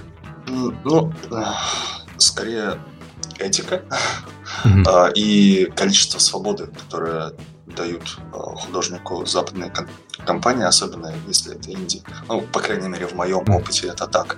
То есть, что э, если работая там с инди-студией, для, которая делает мобилки, мне там, каждый день приходилось созваниваться с арт-директором и слушать его комментарии, на следующий день исправлять. То есть там, ну, так, такой вот был опыт, то в Gunfire Games, например, э, все было гораздо более свободно. И ну, даже если это иллюстрация в журнал с очень четким описанием, ну, то есть перескакиваю с э, гейм-индустрии на прилежащую, mm-hmm иллюстрация для журнала про настольные игры, а, то там очень четкое описание, но тем не менее э, арт-директор тебя не ведет за ручку и не требует как каких-то ну, дословного выполнения. В общем, э, относится как к профессионалу, больше доверия в моем опыте было так. У меня, кстати, примерно такой же опыт, на самом деле. Ну, скорее даже не вопрос доверия, а скорее вопрос в том, что тебе меньше желающих рассказать, типа, как надо делать, даже если они не имеют на это полномочий никаких. Ну, э, да, и, наверное, это про разделение ответственности, а не про доверие. Что я... А что они относятся ко мне как... Они относятся к художникам как к профессионалам, и что, ну, не будут лезть с советом, как, как что-то сделать. Может, Окей. А, что-нибудь добавить. А, да, я хотел предложить. А, ну, у меня... Я думаю, это все-таки довольно персонально, э, так скажем, в каких э, студиях э, дают тебе больше ответственности, каких меньше. Много здесь от того, именно какую ты позицию занимаешь в проекте. Но да, в принципе, если говорить про стоик, то мне дают довольно много свободы и э, доверяю, так сказать, больше, чем доверяли вот когда я работал в российских конторах. Правда, тут надо понимать, что я в российских конторах занимал, так сказать, в иерархии самую низкую, когда я в них работал. Здесь все-таки студия маленькая, у нас всего два художника, и меня нанимали как человек, который будет, в принципе, ну не то чтобы заменять, но скорее помогать а, нашему главному Подожди, Баннер Сага, известная своим артом, и там всего два художника, включая тебя. Да. Окей. Всего два, и никаких фрилансеров вообще ничего. И просто, собственно, человек, который все это нарисовал, Эрни Йоргерсон, он еще один из основателей этой конторы, он еще и управляет, он еще дает интервью, он еще и э, договаривается, он еще и управляет и прочее, прочее. Ну, человеку тяжело. Вот, поэтому часть арта вот отдал человек мне. Вот именно в плане такого, как, есть термин miscommunication, недопонимание, так вот, у нас его совершенно ни разу не было, и, как по мне, это практически идеальная вот у меня работа в плане а, взаимоотношений в, ком- в команде, и вот если, конечно, да. я что-то делаю не так, мне говорят, Игорь, это не работает. Но так, чтобы тебя именно учили, не могу себе в данном случае представить. Ну, это, То есть да. требует определенный уровень профессионализма сразу. И сам, сама, как это, самодисциплины.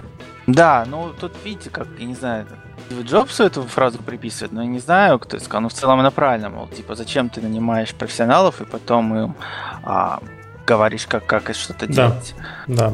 Ну вот, думаю, с этим относится. Но опять-таки, я говорю, когда я работал в российских студиях, я был, ну, более, я и рисовал хуже банально. Возможно, мне и требовалось куда больше веских пиндалей и а, поправок. Ну, не знаю.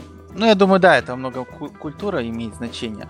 Допустим, я когда общаюсь и как-то с одним моим, так сказать, а, так сказать, моим бывшим начальником, а ныне просто мы хорошо общаемся, вот Сергей, он живет в Германии, и он работает программистом, и мы как-то с ним общались на тему а, вот а, азиатских, индийских и прочих, так сказать, ну, специалистов. И он говорит, что у них в культуре а, нельзя говорить, что ты что-то не понял. Когда ты им что-то говоришь, они всегда отвечают, что окей, я все понял. А, хотя на самом деле не очень поняли это. И потому что им как-то неудобно сказать, я не врубился. Вот. А в европейской и американской культуре как-то такого нет. Да, если ты не понял, то значит, если ты понял, окей, значит, тебе доверяют. Ну, кстати, во многом это и в обратном работает. То есть, если твой начальник, допустим, а, азиат. Я, конечно, не работал по таким начальством, но как мне рассказывают, что ты готов, должен быть готов к тому, что тебе будет очень подробно все объяснять, потому что он всегда будет думать, что ты ничего не понял, даже если ты... Не, ну он скажет так, он боится, что ты не, не поймешь, и поэтому лучше перестраховывается. Да, да, ну, возможно, да, это как бы... Возможно, элемент культуры, но формально какой-то глобальный я, ну, по крайней мере, в моем опыте не было. Ну, мы персонально. Наверняка есть студии американские, которые также работают как российские. Наверняка есть российские специалисты, которые работают достаточно современно. Можно только слухи пересказывать про разработку Bioshock, что Кен Левин заставлял всех переделать, художников в том числе. Ну, это именно, да, ты прав, это слухи. Но, опять-таки, в успешное, успешное а, управление это всегда авторитаризм, так или иначе, да. То есть есть, допустим, всякие слухи про Valve, где каждый сам по себе вроде как, но опять-таки есть студии, как Bioshock, ну вот. А, Не знаю, я вспоминаю статью, которая недавно выходила, Fable Ruined My Life, от uh, человека, который там работал. И он рассказывал про то, как у них выглядел вот тот самый direction от uh, Питера Молиньё. Месяц Питера Молиньё нет, потом он приходит на совещание и говорит, в игре есть мальчик, и у него есть собака. И пропадает еще на месяц. Ну, может, поэтому последней версии... Ну и а мы-то думали, да. И такие смотрят на свою стратегию изометрическую, такие, блин, ладно, будем делать фейбл. Ну, это э, чайка менеджмент так называемый. Ну да, да. Когда прилетает менеджер, гадит и улетает. Это я просто когда увидел чека менеджмент вот в британской студии, я понял, что это, наверное, универсальное такое. Не, не, не, не только российский э, атрибут управления. Да, приходилось тоже с таким сталкиваться. На, на аутсорсе это ну, очень сильно мешает, особенно там, когда срок две недели, а арт-директор отвечает ну, раз в неделю. Окей, okay, а Давайте к практическим вопросам перейдем, потому что у нас уже довольно много времени прошло. А, вот какой планшет купить, какой программе рисовать, стоит ли учиться, где выкладывать работы, вот тут вкратце. На чем рисуют? Нас в подкасте уже в чате уже спросили, на чем рисуют инди-художники и какие девайсы вы используете в работе? А, на том ну... же, на чем и не инди, вакомовские планшеты, монитор с IPS-матрицей и более-менее мощный комп. Ну да, тут вот в отличие от любой другой профессии художников все гораздо проще. Есть вот монополист на рынке, ну так практически монополист на рынке планшетов, это Vacom. Единственное, есть а, небольшое различие. Это, у программиста то же самое на самом деле. А, ну, наверное. А, есть единственное небольшое различие, что есть а, планшеты Vacom, допустим, синтики, это с дисплеем, то есть ты сразу, mm-hmm. ну, на, на нем и рисуешь. А есть, э, ну, вот именно без дисплея ты подключаешь к монитору. Это очень персонально, я бы не, не сказал, что те или иные лучше или хуже. Профессионалы, конечно, чаще покупают, ну, работают на синтиках, но они дороже, круче. Но мне больше нравится большой монитор и планшет. Фигурально. Но опять-таки, да, Photoshop это корпоративный стандарт. Даже да. если ты на нем не рисуешь, то тебе надо на нем рисовать. Ну и все, в принципе, тут все гораздо проще. Э, я много раз слышал, что вот э, Photoshop не очень хорошее для рисования, что все рисуют в чем-то другом, но когда сколько не приходил в компанию, все рисуют все равно в Photoshop. То есть эти все альтернативные рисовал, рисовательные программы, они активно не используются в индустрии? Ну, так говорят на люди, которые не рисуют. Потому что действительно был, был я вот так поясню, Painter, а, который когда-то, допустим, лет 10 назад был популярен среди Coral, Ты про Coral Painter говоришь? Да, ну как-то вот сейчас ага, что-то да. он подумер. Я слухи читал, что там а, было два главных таких человека в компании, один из них, ну вот что-то с ними случилось, и вот они как бы там уже не рулят, и все, и как-то это.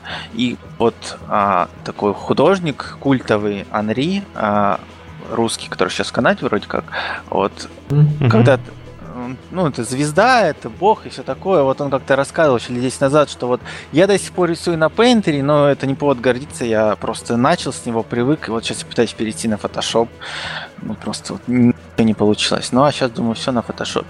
Да, существуют какие-то программы, там, Mango Studio и что-то Sai. Ну, Sai, да, но вот даже такие яркие примеры художников, которые рисовали в Sai, они все равно перешли на Photoshop. Окей. Okay. В общем, да, Photoshop стандарт. Индустрии. Единственное, может, вот я, допустим, работаю на macOS, э, ну, OS X, вернее, uh-huh. то есть они на винде. Ну, здесь Photoshop точно такой же, но я лично по себе заметил, что он разве что тут чуть стабильнее работает. Э, знаешь, вот это есть... Э, мы просто буквально вчера обсуждали это с э, товарищем, э, что да, именно конкретно Photoshop и Lightroom – на Маке как-то работают стабильнее. Они вообще, видимо, изначально на Маке делались.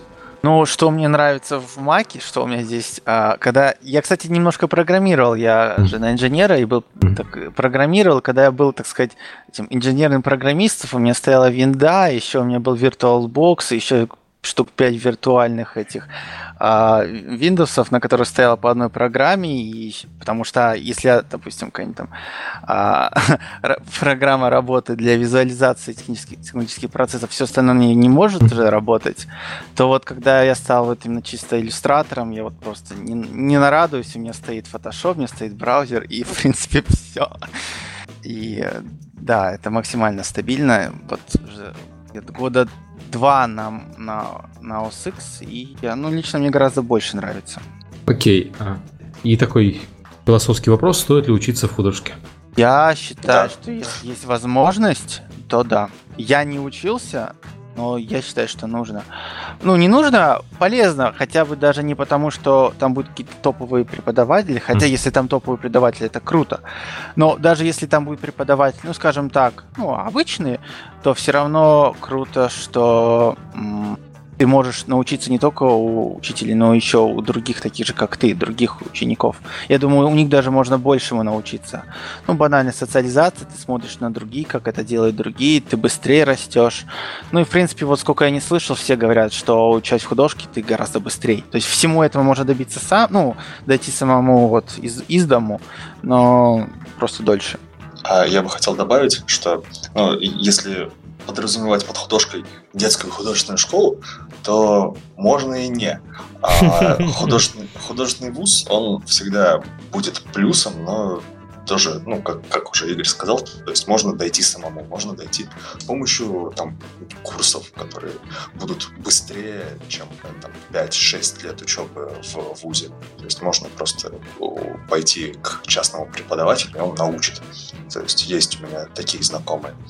А, но если вы захотите переехать за рубеж, то вам лучше получить а, высшее образование. Не обязательно художественное, но для визы лучше иметь высшее образование. А, я могу уточнить, я с этим сейчас э, столкнулся. Для переезда э, в Евросоюз по э, необходимо доказать, что твое образование имеет отношение к твоей профессии. И а. необходимо, чтобы оно было выше, и чтобы оно было признано местом, ну, немецким или каким-либо другим польским, французским э, министерством образования. А как ты а, доказал, что ты подкастер? А, вот э, я еще, подожди, я еще не прошел весь этот процесс. И учитывая, что моя специальность это компьютерные интегрированные системы и робототехника, э, я попытаюсь доказать, что паблишинг имеет отношение к компьютерным интегрированным системам игр. Вот, но у нас есть люди, у которых э, такая проблема возникает. И это не означает, что тебе не дадут блюкарты и так далее. Это означает, что у тебя просто процесс удлинится из-за того, что у тебя нет высшего образования, или из-за того, что у тебя э, высшее образование не соответствует твоей специальности. То есть вот чисто с, с, с точки зрения переезда, да, имеет смысл иметь высшее образование. Ведь первый раз ну, в жизни мне высшее образование пригодилось. Ну, наверное, идти в ВУЗ только ради визы тоже не стоит.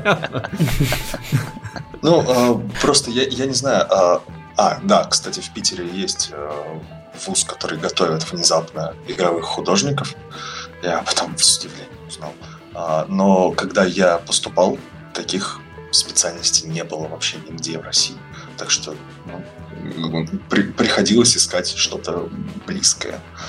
У меня это была архитектура. Ну, это вот хорошо. Я тоже мечтал поступить на архитектора, но по ряду причин не поступил.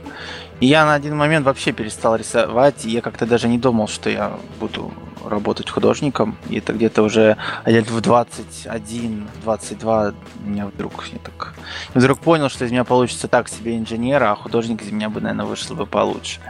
Вот при, при, пришлось срочно, э, так сказать, восполнять пробелы. Угу. И еще один практический вопрос, который часто задают, мы на него каждый раз отвечаем, но давайте еще раз спросим, где выкладывают работы? Вот все говорили про портфолио, я понял, что есть свой сайт, но есть же хранили, э, DeviantArt и тому подобные библиотеки, где люди выкладывают в целом работы. Вот что вы посоветуете?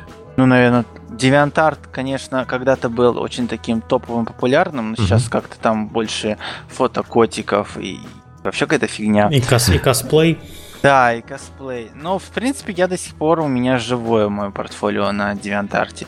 Есть э, ArtStation, ну, угу. есть, допустим, из таких вот не так давно появился CG+, я, честно говоря, на нем еще не, не нахожусь, но он есть. Есть Behance, он очень популярен, очень уважаем, но он больше для дизайнеров, конечно.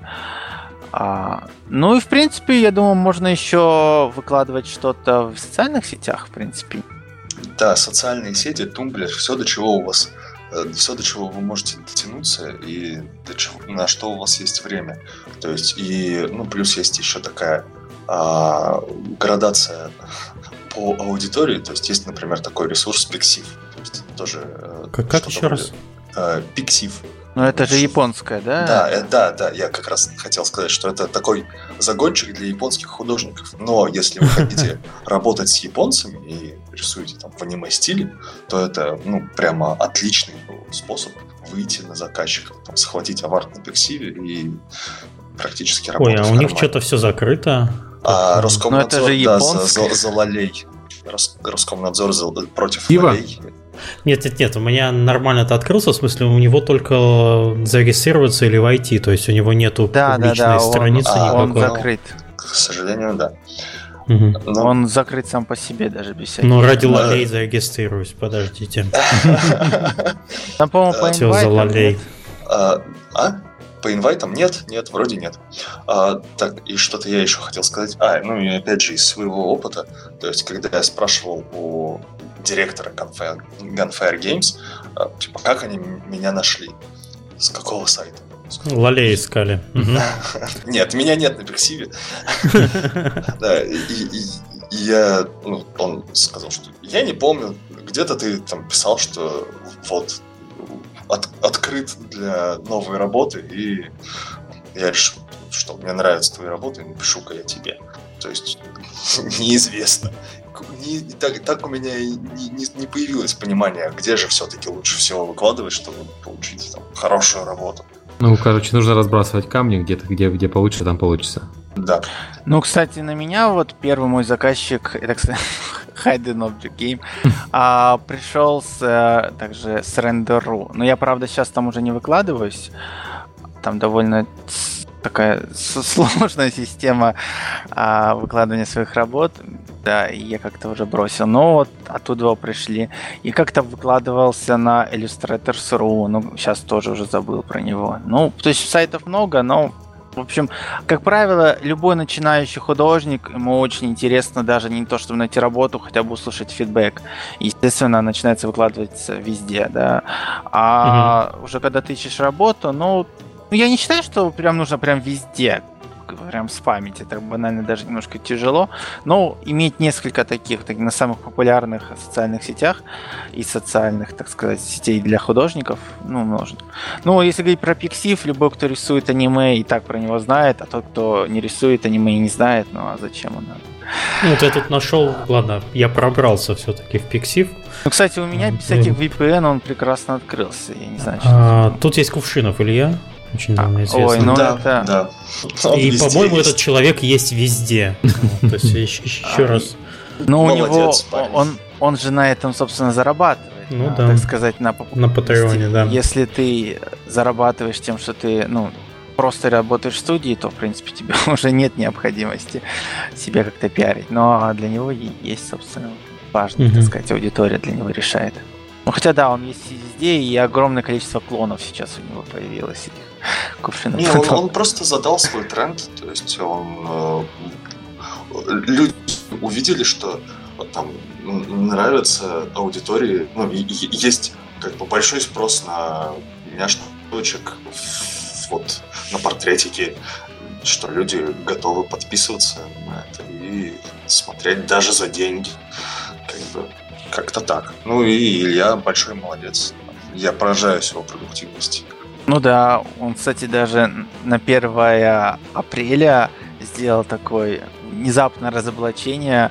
Он опубликовал, что на самом деле Илья Кувшинов это псевдоним, а на самом деле там четыре художника рисуют все эти ну, в разных стилистиках.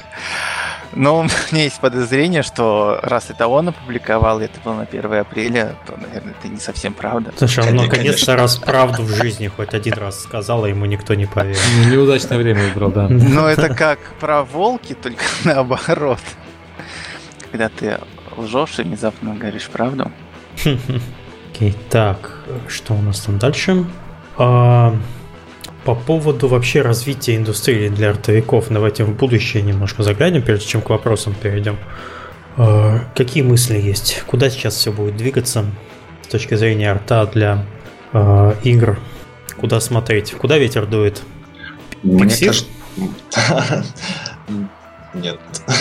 Мне кажется, что это такие же все тенденции, как и вообще в геймдеве. То есть, ну, с, с моей колокольни, то есть это все выглядит как э,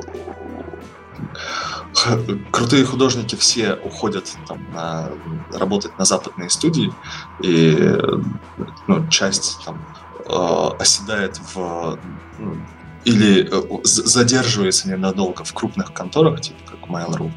А, то есть, и ну, так получается, что в России укрупняется, укрупняются крупные, и ну, там остаются какие-то одиночные инди.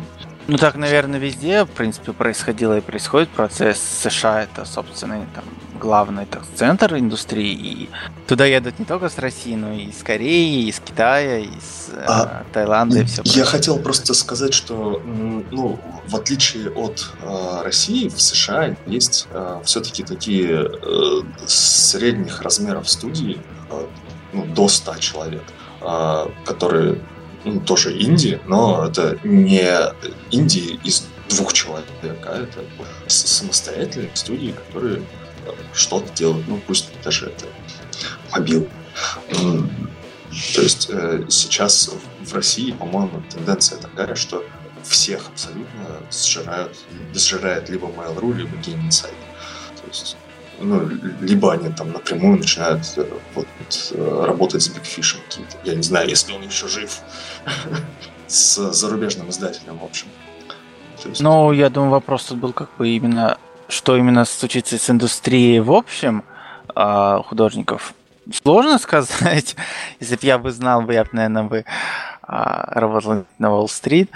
Но, скорее всего, будет именно повышаться просто требования к скорости, качеству арта, допустим, еще, допустим, лет года два-три назад такая вещь, как Mad Painting, когда ты рисуешь, фото, ну и фотобашинг был, ну не то чтобы прям не развит, но так сейчас это уже стало практически чуть ли не стандартом. И даже те художники, которые раньше говорили, что рисовать там, с помощью клейки фотографии это некрасиво, сейчас, в принципе, уже изменили свое мнение. Наверняка будет э, вот рост вот именно логичности рисования. Возможно, будет стираться грань между 3D и 2D э, в, в, так сказать, в стилистике. То есть будет рисоваться, допустим, болванка, потом она как-то более классически раскрашиваться или что-то в этом роде.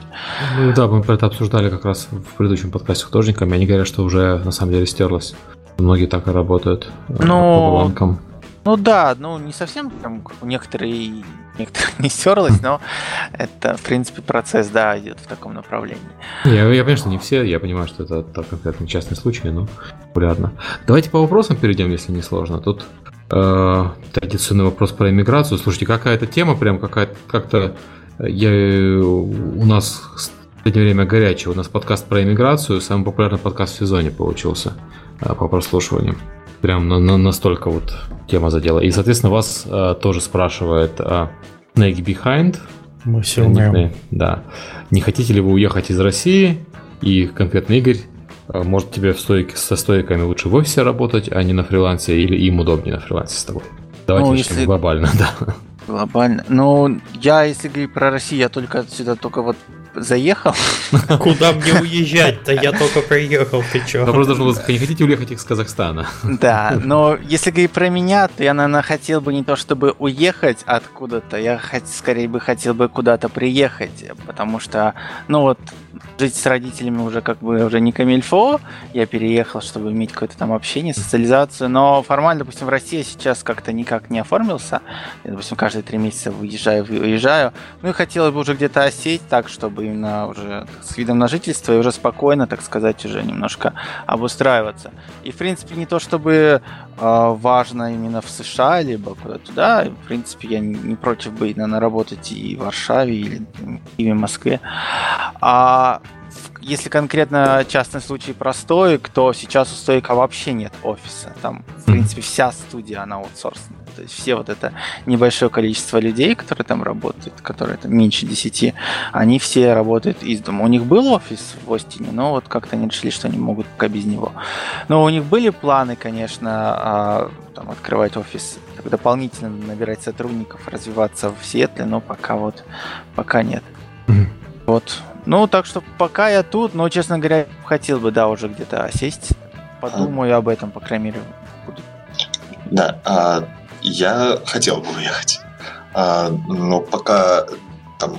О, ну, есть, конечно, шанс, что меня ребята из Gunfire Games перевезут, но это такой очень призрачный пока что шанс. А, пока что с этим непонятно. И, ну, я был у них в гостях в Остине, но, э, честно говоря, если там выбирать э, такой, если, если бы мне дали выбирать, где я бы хотел жить, то я бы, наверное, скорее хотел э, в Европе, потому что там климат мягче и... Ну, ты знаешь, кстати, в Америке Остин это из тех городов, где я был в Америке, я много где был, это один из самых приятных городов. То есть... Э, Ну, так наверное... это самый приятный нет. Ну, про, если правда, да, и по, и по климату, и по всему остальному это один из самых приятных. Я не знаю, ну, я смотрю, то есть там, посмотрел, какая там погода, ну, я был зимой, угу. и там, ну, было от э, плюс 10 до плюс 25. Ну да. Э, а летом там от 30 днем до плюс 35, как я предполагаю. Ну, ну да.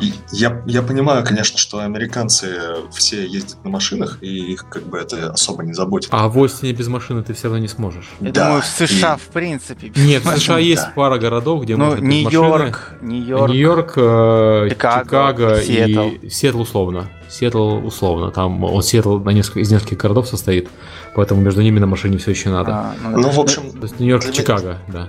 Для меня там э, машина это скорее минус, чем плюс. Просто потому что да, mm-hmm. не люблю машины. А, да, на Uber, я так понимаю, будет затратно mm-hmm. каждый день кататься.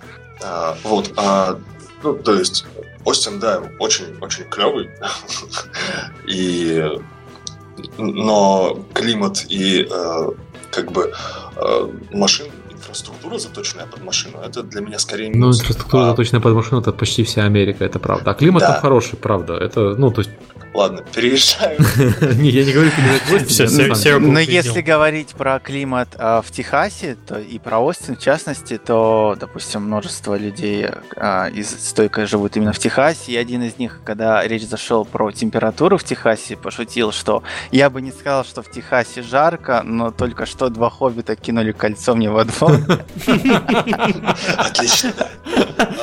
Не, ну конкретно, конкретно Остин не, вот в Техасе не самое жаркое место и близко, потому что там ну, как бы река есть и все дела.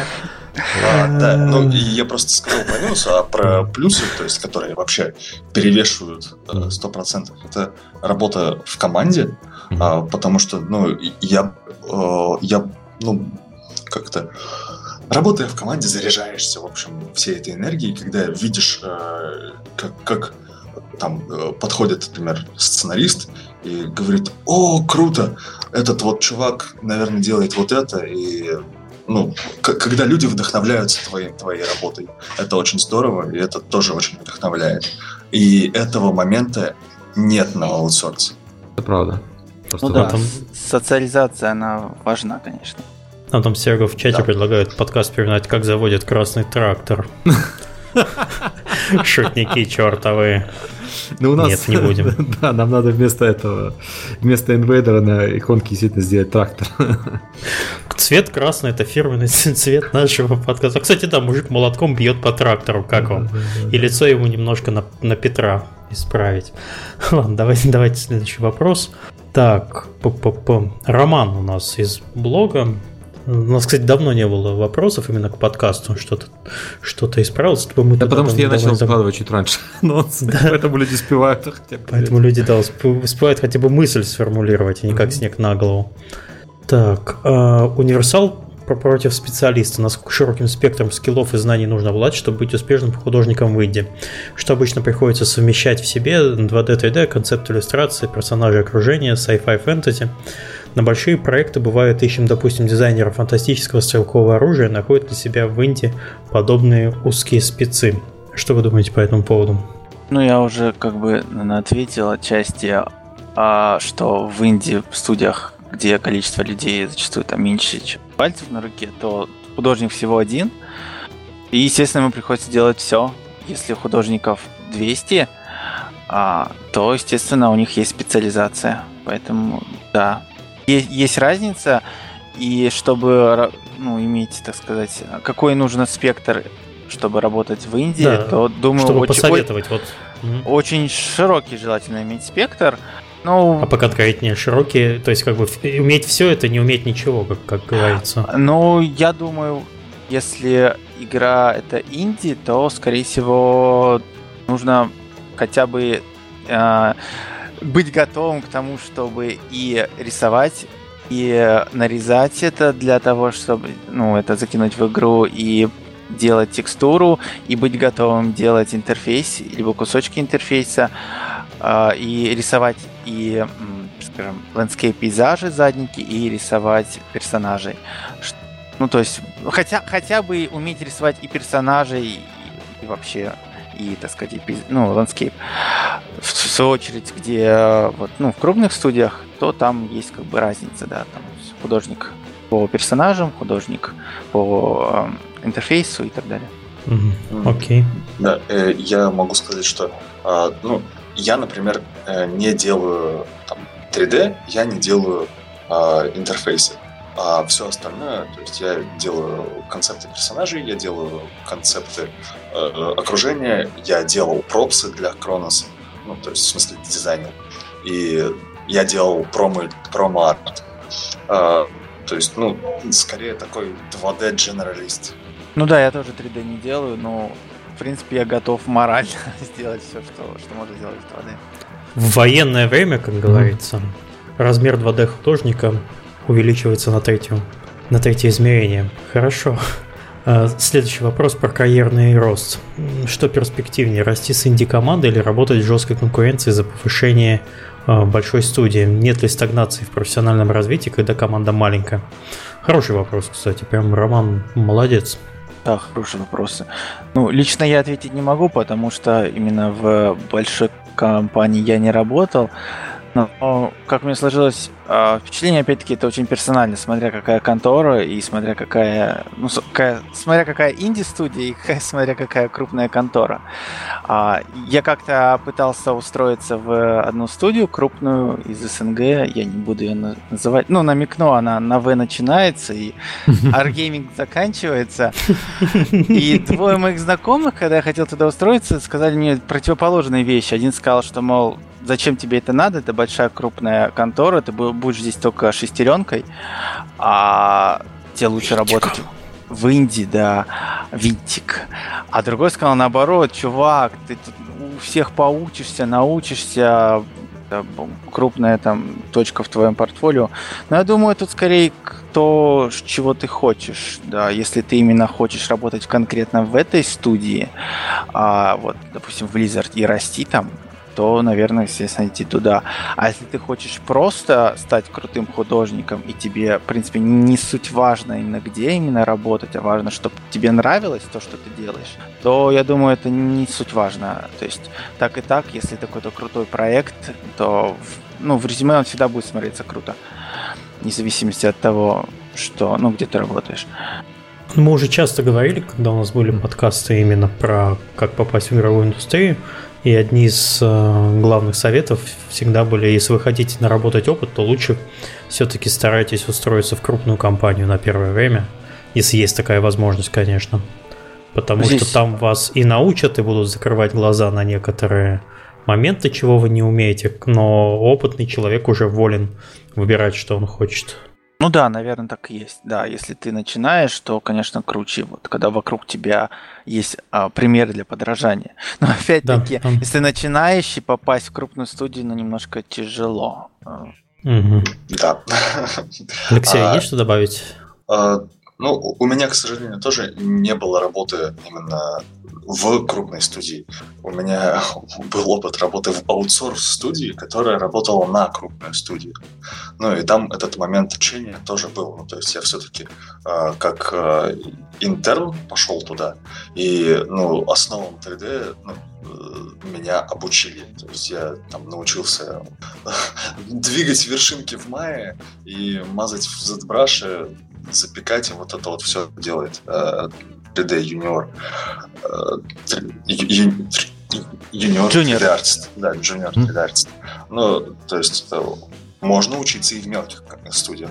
Но да, просто если ты не умеешь, нет необходимого там навыка для для того, чтобы работать в большой индустрии, ну, как бы можно попасть также и юниором, джуниором, но а можно и не попасть. Ну, а, и карьерный рост, я не знаю, а, ну а что такое карьерный рост? Стать лидом в Uncharted? Э, а, насколько это более ценно, чем ну, делать э, и разрабатывать инди-игру от и до. То есть, ну, я затрудняюсь ответить, потому что ну, у меня, естественно, не было опыта работы э, какого-то продолжительного в AAA проекте. Вот. Я, может, добавлю, что ну, лично у меня, возможно, немного слишком идеалистическое представление, но люди, которые пошли работать художниками, я думаю, они в первую очередь не думали о деньгах, либо о карьерном росте. Зачастую это просто людям, ну, нравится этим заниматься. Это действительно, ну, это действительно круто и интересно. Это было мое хобби, и, наверное, нет ничего круче, когда твое хобби становится твоей работой. И когда ты делаешь, не знаю, фанарт э, баннер саги, условно говоря, а тебе за это еще платят. Это фантастическое удовольствие, и знаешь, какая работа может быть лучше, чем та, которая именно тебе а, ну, нравится. Фактически даже не работает, это просто оплачиваемое хобби. И карьерный рост лично для меня в данном случае ну, не так важен. А, он Главное, чтобы вот то, что я делаю, мне нравилось. Именно вот а, ту работу, что я выполняю, мне, она нравится, она в моем стиле, мне за нее там платят, мне, в принципе, хорошие отношения. А большая эта контора или маленькая, это уже немножко второстепенно. Слушай, тут к карьерному росту еще второй вопрос есть от э, Романа про финансовые условия. Поскольку а, художник... Ну, более важен в Индии, чем в AAA, это означает, что, ну понятно, зарплаты мы зарплаты меньше. Я не думаю, что это зарплата будет это премия, ну, больше, ну, но, но скорее премию. всего бонусы, да. да. Если успешный будет проект, то бонусы будут наверняка больше. Но, соответственно, я думаю, в больших конторах а, ну, в зависимости от твоего уже положения идет. То есть, если ты джуниор, одна зарплата, если ты лид, ну, совершенно иная. К тому же, а, один очень крутой художник как-то, он, у него так, я, ладно, я его имя вспомню, скажу чуть позже. А, он а, из США, и он рассказал такую интересную вещь, что в художники, которые работают в киноиндустрии, они зарабатывают примерно раза в два, иногда и в три раза больше, чем художники, которые работают в игроиндустрии. Ну вот, может, несправедливо, но вот такой есть факт. Ну, потому что киноиндустрия, в принципе, зарплаты высокие вот, во, во всех сферах, именно если про Голливуд говорить. И многие художники, мечтающие работать именно в игроиндустрии, специально идут в а в киноиндустрии там поработают, и потом идут назад а, в Игропром и говорит, смотрите, вот там у меня была такая зарплата, поэтому если хотите, чтобы я работал у вас, то обеспечите мне соответствующим. Ну а так как крупные студии зачастую могут не экономить на том специалисте, который им очень-очень нравится, они готовы ему предложить, в принципе, ну, то, что он запросит. В инди-студиях, конечно, как правило, ну не так. Обычно они даже, ну, такие студии формируются несколько иначе. Обычно это, ну, небольшая кучка творческих людей, которые хотят что-то сделать, и у них получается. Вот, ну, в любом случае, вот так. Но если про финансы говорить, то я вот родился вырос в Казахстане, и после окончания института, либо уже на работе, у меня был вариант идти, допустим, в нефтяную промышленность. И это считалось самым э, крутым и самым престижным, что можно случиться. Я как-то плюнул на это, я даже не пытался. Но, как показывает принцип, сейчас я выиграл, наверное, смотреть, какие сейчас цены на нефть и какие там сокращения идут. Вот. Поэтому мысль немножко уже ушла не туда. И это, в принципе, ответил на вопрос. И э, вопрос еще про вот уровень художников, который наверное, ко всему этому относится. Есть ли серьезная разница между художниками в, крепных, в крепких инди-командах и в крутых командах вроде Blizzard? Вот. И если нет, то почему инди-художник остается инди? Ну, я мне сложно сказать. Потому ну, почему многие, ты уже ответил на самом деле? Вот многие это, наверное, про разницу художники, которые работают, которые родились в США и работают в США, они свои работы зачастую в принципе не выкладывают, потому что у них нет такой острой необходимости срочно переехать или найти работу. Но складывается впечатление, что в принципе средний уровень, он, наверное, ну, возможно, одинаков. Просто говорю, если говорить про тот же Blizzard, там разный уровень у лида, и у начинающих немножко разный. А, и если говорить про инди... инди также. Вот. Ну, в Индии, говорю, зачастую просто людей меньше, у них нет такой ну, разницы да. в скилле. Если два, два человека, ну, вряд ли сложно. Но если говорить про, про инди-студии, если тот же сам, вспомнить тот же Super Gen Games, mm-hmm. то там также, в принципе, практически один художник, вернее, художница, Джин Зи, которая просто фантастически круто рисует, у нее свой стиль, у нее высокий уровень, а, но это Индия, да, если говорить про Blizzard, там можно перечислить людей, которые мы знаем, и у них тоже высокий уровень. Но опять-таки, да, а в крупных студиях, а, я думаю, вот а, они могут предложить просто больше бюджет и больше престиж. Поэтому, думаю, там, наверное, все-таки повыше уровень. Ну, мне так кажется. Что удерживает инди-художника от перехода ну, в топ-студию? Топ-студии не резиновые. А, я не знаю, но... не влезете. Вообще, есть мнение, что некоторым могут не нравиться там по каким-то религиозным соображениям компания Blizzard и, или вообще AAA студии. А, то есть я в Остине, когда был в гостях у Campfire Games, я там видел людей из BioWare Остин, ну, которые там сидят, и ну вот они по каким-то причинам перешли в инди-студию из подразделения крупной компании. Ну, это да, это, ну, со всех крупных студиях есть большая течка людей, которые оттуда уходят, и большая течка людей, которые сюда приходят. Это абсолютно нормально. Ну, там просто тупо много народу, поэтому... Ну да, но по разным причинам. Тот же самый BioWare основали также три выходца из... Э, ой, извините, Стоик, а основали три выходца из BioWare. Ну, правда, из канадского, но также, да, люди ушли. Я знаю лично... Из настоящего.